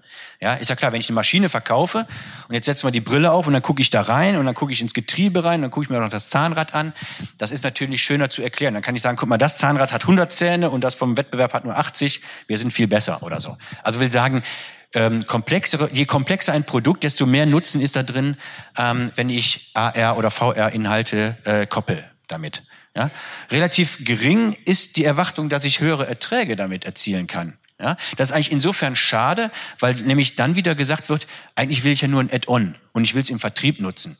Wenn ich es aber schaffe, AR oder VR zu einem neuen Geschäftsmodell zu machen, dann kann oder hoffe ich, kann ich damit auch irgendwann Erträge erwirtschaften. Und dann wäre es eigentlich schöner, wenn die Unternehmen auch ähm, das höher einstufen würden. Im Moment wird es eher so als Add-on gesehen. Ja. Äh, aber auch intern werden Vorteile gesehen. Das heißt, ich kann die innerbetrieblichen Abläufe effizienter gestalten oder ich kann eben auch Kosten dadurch sparen, indem ich zum Beispiel Montage und Qualitätssicherung in einem habe. Ja, die Brille sorgt quasi automatisiert und ständig für die Qualitätssicherung. Gut, hier zwei Beispiele einfach mal für AR-Anwendungen ohne Brille. Ja, das heißt, äh, äh, links in dem Bild kann ich eben Sachen, die man sonst nicht sehen würde, wie in dem Fall die Feder in der Gabel, anzeigen. Dann kann ich vielleicht noch Erklärvideos dazu bereitstellen oder sogar eine Bestellung auslösen, wenn jetzt die Feder kaputt ist. Ähm, das sind so Zusatzinhalte für den Hersteller des Fahrrads oder der Gabel oder des Federsystems. Oder eben rechts, wie gesagt, äh, auch bekannt, wenn man einfach virtuell äh, äh, sich Dinge anschauen kann, die äh, um, zu abzuschätzen, ob die bei mir reinpassen oder ähnliches. Könnte man sich auch mit einer Maschine vorstellen. Ich habe hier eine Halle, passt die überhaupt da rein? Okay, nehmen wir sie mal virtuell und stellen die da hin und dann sehen wir ob wir noch drumherum laufen können oder ähnliches. Das sind also die AR-Themen ohne Brille, aber die Versinnbildlichung von AR ist natürlich dann die Datenbrille Und äh, der Riesenvorteil ist natürlich, dass ich meine Hände frei habe. Ich kann äh, mich frei bewegen. Ich muss nicht das Handy dafür hernehmen oder ein Tablet. Und vor allen Dingen, ähm, die Brille geht natürlich die Blickrichtungen mit und sieht wo, auch, wohin ich gucke, ob ich nach oben oder unten gucke. Und somit ist es wirklich äh, zum Arbeiten, auch gerade im industriellen Umfeld, äh, sehr viel schöner, mit solchen, mit solchen Hilfsmitteln zu arbeiten. Es sind jetzt zwei verschiedene Anbieter. Äh, das Prinzip ist aber dasselbe. Und jetzt eine Anwendung, die der eine oder andere schon mal gesehen hat, ThyssenKrupp Aufzüge. Ähm, das heißt, jetzt bringe ich einfach mal ein paar Beispiele, in welchen Bereichen in der Industrie AR oder VR-Lösungen Sinn machen. Zum Beispiel in der Wartung oder in Instandhaltung. Ähm, zum einen bekommt der Wartungsingenieur schon vorab die Information, das könnte er auch ohne Brille noch bekommen, ähm, aber mit der Brille werden sie dann eben am Objekt visualisiert. Also er weiß schon, wenn er da rausfährt, welche Fehler äh, im Produkt vorliegen oder welche Störungen es gegeben hat in den letzten Wochen. Er kann schon die Ersatzteile direkt mitnehmen, weil eben das System das schon alles übermittelt. Und jetzt der Vorteil der Brille ist eben, er bekommt wirklich den Ort angezeigt, wo etwas kaputt ist. Er bekommt vielleicht, wenn es ein hochkomplexes Gerät ist, äh, auch ein Video gezeigt, übergespielt. Also das heißt, er sieht dahin, wo er was machen soll und dann kommen eben die Einblendungen. Er kann ein Videofeed mit einer Kollegin äh, starten. Der Vorteil ist einfach, die Kollegin klingt sich quasi quasi in seine Blickrichtung ein. Das heißt, sie sieht, was er sieht und äh, können dann gemeinsam am Problem arbeiten. Das geht natürlich schon einfacher, als wenn er dann irgendwie eine WhatsApp schreibt oder ein Video rüberschickt oder ähnliches. Die können wirklich dann instant gemeinsam dran arbeiten. Ich habe erst fünf Minuten rum, das ist aber schön. Ich habe nur noch fünf Minuten. Oh je. Okay, da muss ich aber Gas geben. Ähm, das ist ein anderes Beispiel aus der Logistik, wo man eben gewisse Waren finden kann. Äh, links mit dem Handy angezeigt, rechts wieder mit der äh, VR-Brille oder mit der AR-Brille. Das heißt, der Warenplatz wird schon äh, beleuchtet, da wo ich hingehen muss. Ist natürlich gerade dann, wenn ich saisonale Kräfte habe, die das Lager vielleicht nicht so gut kennen, äh, gut geeignet. In der Produktion aber genauso. Hier ist der Vorteil, zum einen, äh, ich habe keine Hand frei bei der Montage, ja, sieht man jetzt in diesen Beispielen. Zum anderen kann das System dafür sorgen, dass sofort gecheckt wird, ob alles vollständig ist. Das heißt, im linken Beispiel, die, die, die bestückt jetzt irgendeine Tür, der eine hat andere Lautsprecher, der eine hat dies und das jenes. Und das System weiß, für welchen Kunden das Produkt ist und kann sofort auf einen Blick schauen, ohne dass der Werker irgendwas quittieren muss oder eine Checkliste abarbeiten muss. Ist alles vollständig, ist alles richtig verbaut, alles okay. Und da kommen natürlich dann die Effizienzsteigerungen rein. Hier ein ähnliches Beispiel, das heißt auch bei Montage oder Qualitätssicherung, bei der Planung, beim Vertrieb kann ich solche Sachen benutzen, egal ob jetzt bei einem Neubau oder bei einem Umbau, egal auch bei einer Maschine. Ich gucke rein und das System erkennt automatisch auf Vollständigkeit und kann das entsprechend quittieren und dokumentieren. Andere Anwendungen auch im Arbeitsschutz. Das ist jetzt einfach mal ein Beispiel, der Feuerwehrhelm. Das heißt, ich kombiniere die AR-Brille mit anderen Sensoren, weiß also, wann auch entsprechend kritische Situationen auftreten können. Äh, es gibt einen äh, Ausrüster von Arbeitsschutzbrillen, dessen Anspruch ist es, in Zukunft nur noch Arbeitsschutzbrillen mit AR-Inhalten zu bieten. Das heißt, das System gibt auch Warnhinweise, wenn ich zum Beispiel Bereiche betrete, die gefährlich sind oder ähnliches. Und dann kommen eben diese Zusatzinhalte dazu, dass ich auch den Arbeitsschutz integrieren kann. Chancen, jetzt ist es ein kleiner Ritt dadurch, Chancen sind, ähm, glaube ich, oder hoffentlich klar geworden. Ich kann ähm, zum einen AR oder Unterstützungssysteme nutzen, um zu, besser zu visualisieren. Ich kann sie natürlich auch nutzen, um kosteneffizienter zu produzieren und gleichzeitig auch noch ähm, die Qualitätssicherung damit äh, äh, abzuhandeln. Es gibt natürlich auch gewisse Risiken. Äh, man darf nicht vergessen, dass es bei uns hier auf dem Entwicklungspfad äh, äh, gehen, weil die AR-Brillen jetzt auch noch nicht so alt sind. Wir wissen also, es gibt noch keine Langzeitstudien, wie das eigentlich ist, wenn man acht Stunden eine Brille auf hat, also so eine schwere Datenbrille, wie das ist, wenn ich acht Stunden Zusatzinformationen bekomme, äh, direkt aufs Auge. Und noch an ganz andere natürlich. Wenn ich mit der Brille rumlaufe und der Kollege Jupp, der schläft die ganze Zeit und der wird natürlich dann automatisch erfasst, hat natürlich auch arbeitsrechtlich so gewisse Hürden, ähm, wenn man nämlich wirklich alles dokumentiert, ob man will oder nicht. Und man ist vergleichbar. Der eine ist viel, viel schneller vielleicht als äh, der andere. Hackangriffe auch noch und physiologische Auswirkungen, wie gerade genannt. Jetzt ähm, nur noch ganz kurz, äh, die, ich habe ja gesagt, Unterstützung für die Arbeit von morgen. Da sind natürlich auch noch andere Systeme denkbar, wie das kollaborative Arbeiten. Das heißt, Kollege Roboter hilft mir, das ist die sogenannte dritte Hand. Ähm, klingt auch super, ist auch gerade ein mega Hype-Thema. aber es ist nicht so, dass man den, den Roboter da hinstellt und dann, ja, der hält dir dann das Bauteil oder der, der, der macht dann eine Lötung, während du das und das machst. Es ist schon, dass ein Arbeitsplatz beim kollaborativen Arbeiten ganz anders aussieht als heute. Und es gibt auch noch zum Teil ungeklärte arbeitsrechtliche äh, Fragestellungen, ähm, was jetzt Arbeitsschutz und Arbeitssicherheit betrifft, Klemmgefahren und ähnliches. Die Roboter selber klemmen einen nicht, aber man muss eben schauen, wie der Arbeitsplatz dazu ausschaut. Also mal eben wird man die so ein System, wo ein Mitarbeiter mit einem Roboter zusammenarbeitet, noch nicht so schnell im Mittelstand sehen. Es gibt schon ein paar Leuchtturmprojekte, aber das ist schon noch ein Stückchen weit. Zukunftsmusik wird aber kommen. Genau wie solche Systeme. Ja, ähm, also physisch unterstützende Assistenzsysteme. Äh, was wir gerade gesehen haben äh, mit den AR- und VR-Lösungen ist ja auch extrem interessant für, den, für das Thema Fachkräftemangel. Wenn ich also niederqualifizierte Mitarbeiter habe, aber ich gebe denen so viel Information, dass sie auch eine höher qualifizierte Tätigkeit ausüben können, ist das super. Hier ein anderes Thema. Wenn ich immer älter werdende Mitarbeiter habe und die sind mit solchen Exoskeletten oder anderen äh, ähm, Technologien in der Lage, auch noch schwerere körperliche Arbeiten zu machen, auch im höheren Alter, ist doch super. Also dann, dann habe ich auch eine echte Chance, Mitarbeiter zu motivieren und zu, zu halten. Oder hier zum Beispiel, wo Überkopfarbeiten abgestützt werden. Diese Technologien sind verfügbar, sind alles kommerzielle Lösungen, sind aber natürlich noch nicht etabliert. Muss man ganz klar sagen. Gut, ne? Habe ich jetzt voll Gas gegeben am Schluss. Also, Fazit diese Sachen, die ich jetzt vorgestellt habe, die werden kommen. Ja? Also die werden alle diesen Hype-Cycle durchlaufen und irgendwann werden die sich etablieren. Vom Großkonzern angefangen bis zum Handwerksbetrieb am Ende, in welcher Reihenfolge auch immer. Die werden kommen, weil am Ende sie die Prozesse vereinfachen, beschleunigen und kosteneffizienter machen. Und sowas setzt sich dann immer durch. Ja? Sie senken die Kosten, sie erhöhen die Sicherheit. Habe ich genug Beispiele gezeigt. Natürlich gibt es im Moment noch diese Fragen, die ich gerade schon genannt habe. Aber die HoloLens von Microsoft zum Beispiel bringt dieses Jahr, jetzt ich glaube im März, die zweite Generation raus. Die ist deutlich leichter. Ich habe die schon getragen. Die Dinger sind auf Dauer echt schwer, weil die, das ganze Gewicht liegt auf der Nasenwurzel. So, die nächste Generation hat das Problem nicht mehr. Die Gewichtsverteilung ist eine andere, mehr über den gesamten Kopf verteilt. Die wird deutlich leichter. In, in, ich würde mal sagen, in spätestens zehn Jahren ist das eine ganz normale Brille. Die wiegt vielleicht höchstens 60 Gramm mehr als eine normale Lesebrille. Also will sagen, das braucht auch diese Zeit, die der Hype-Cycle angedeutet hat. Akzeptanz der Mitarbeiter ist heute vielleicht noch ein Problem. Ja, Kollege Roboter, der übernimmt vielleicht meine Arbeit. Aber wie schon gesagt, es ist auch eine Chance. Wenn ich als älterer Mitarbeiter nicht aussortiert werde, sondern zum Beispiel mit physikalischen äh, äh, Assistenzsystemen auch noch schwerere Arbeit leisten kann, ist es für mich als Mitarbeiter doch auch wiederum eine Chance. Wenn ich als gering qualifizierter Mitarbeiter mit Assistenzsystemen die Möglichkeit habe, auch komplexere Aufgaben zu erledigen, ist es auch wieder eine Chance und nicht alles nur ein Risiko. Und insofern denke ich mal, ist das ein normaler Entwicklungsweg.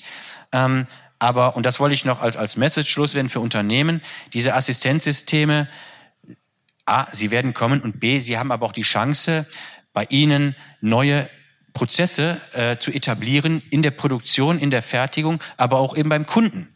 Und deswegen würde ich sagen, hat man im Moment, wo das alles noch Hype-Themen sind, noch keinen Trend, noch keinen Zug verpasst. Ähm, aber man sollte sich mit diesen Systemen beschäftigen, weil sie A, die Mitarbeiter motivieren können und B, auch wirklich neue Kunden gewinnen können. Herzlichen Dank. Das war's für heute. Vielen Dank fürs Zuhören. Wir freuen uns immer über Feedback an hallo@bergisch.io. Wenn's euch gefallen hat, wären wir euch für eine 5-Sterne-Bewertung über eure Podcast-App dankbar. Bis zum nächsten Mal.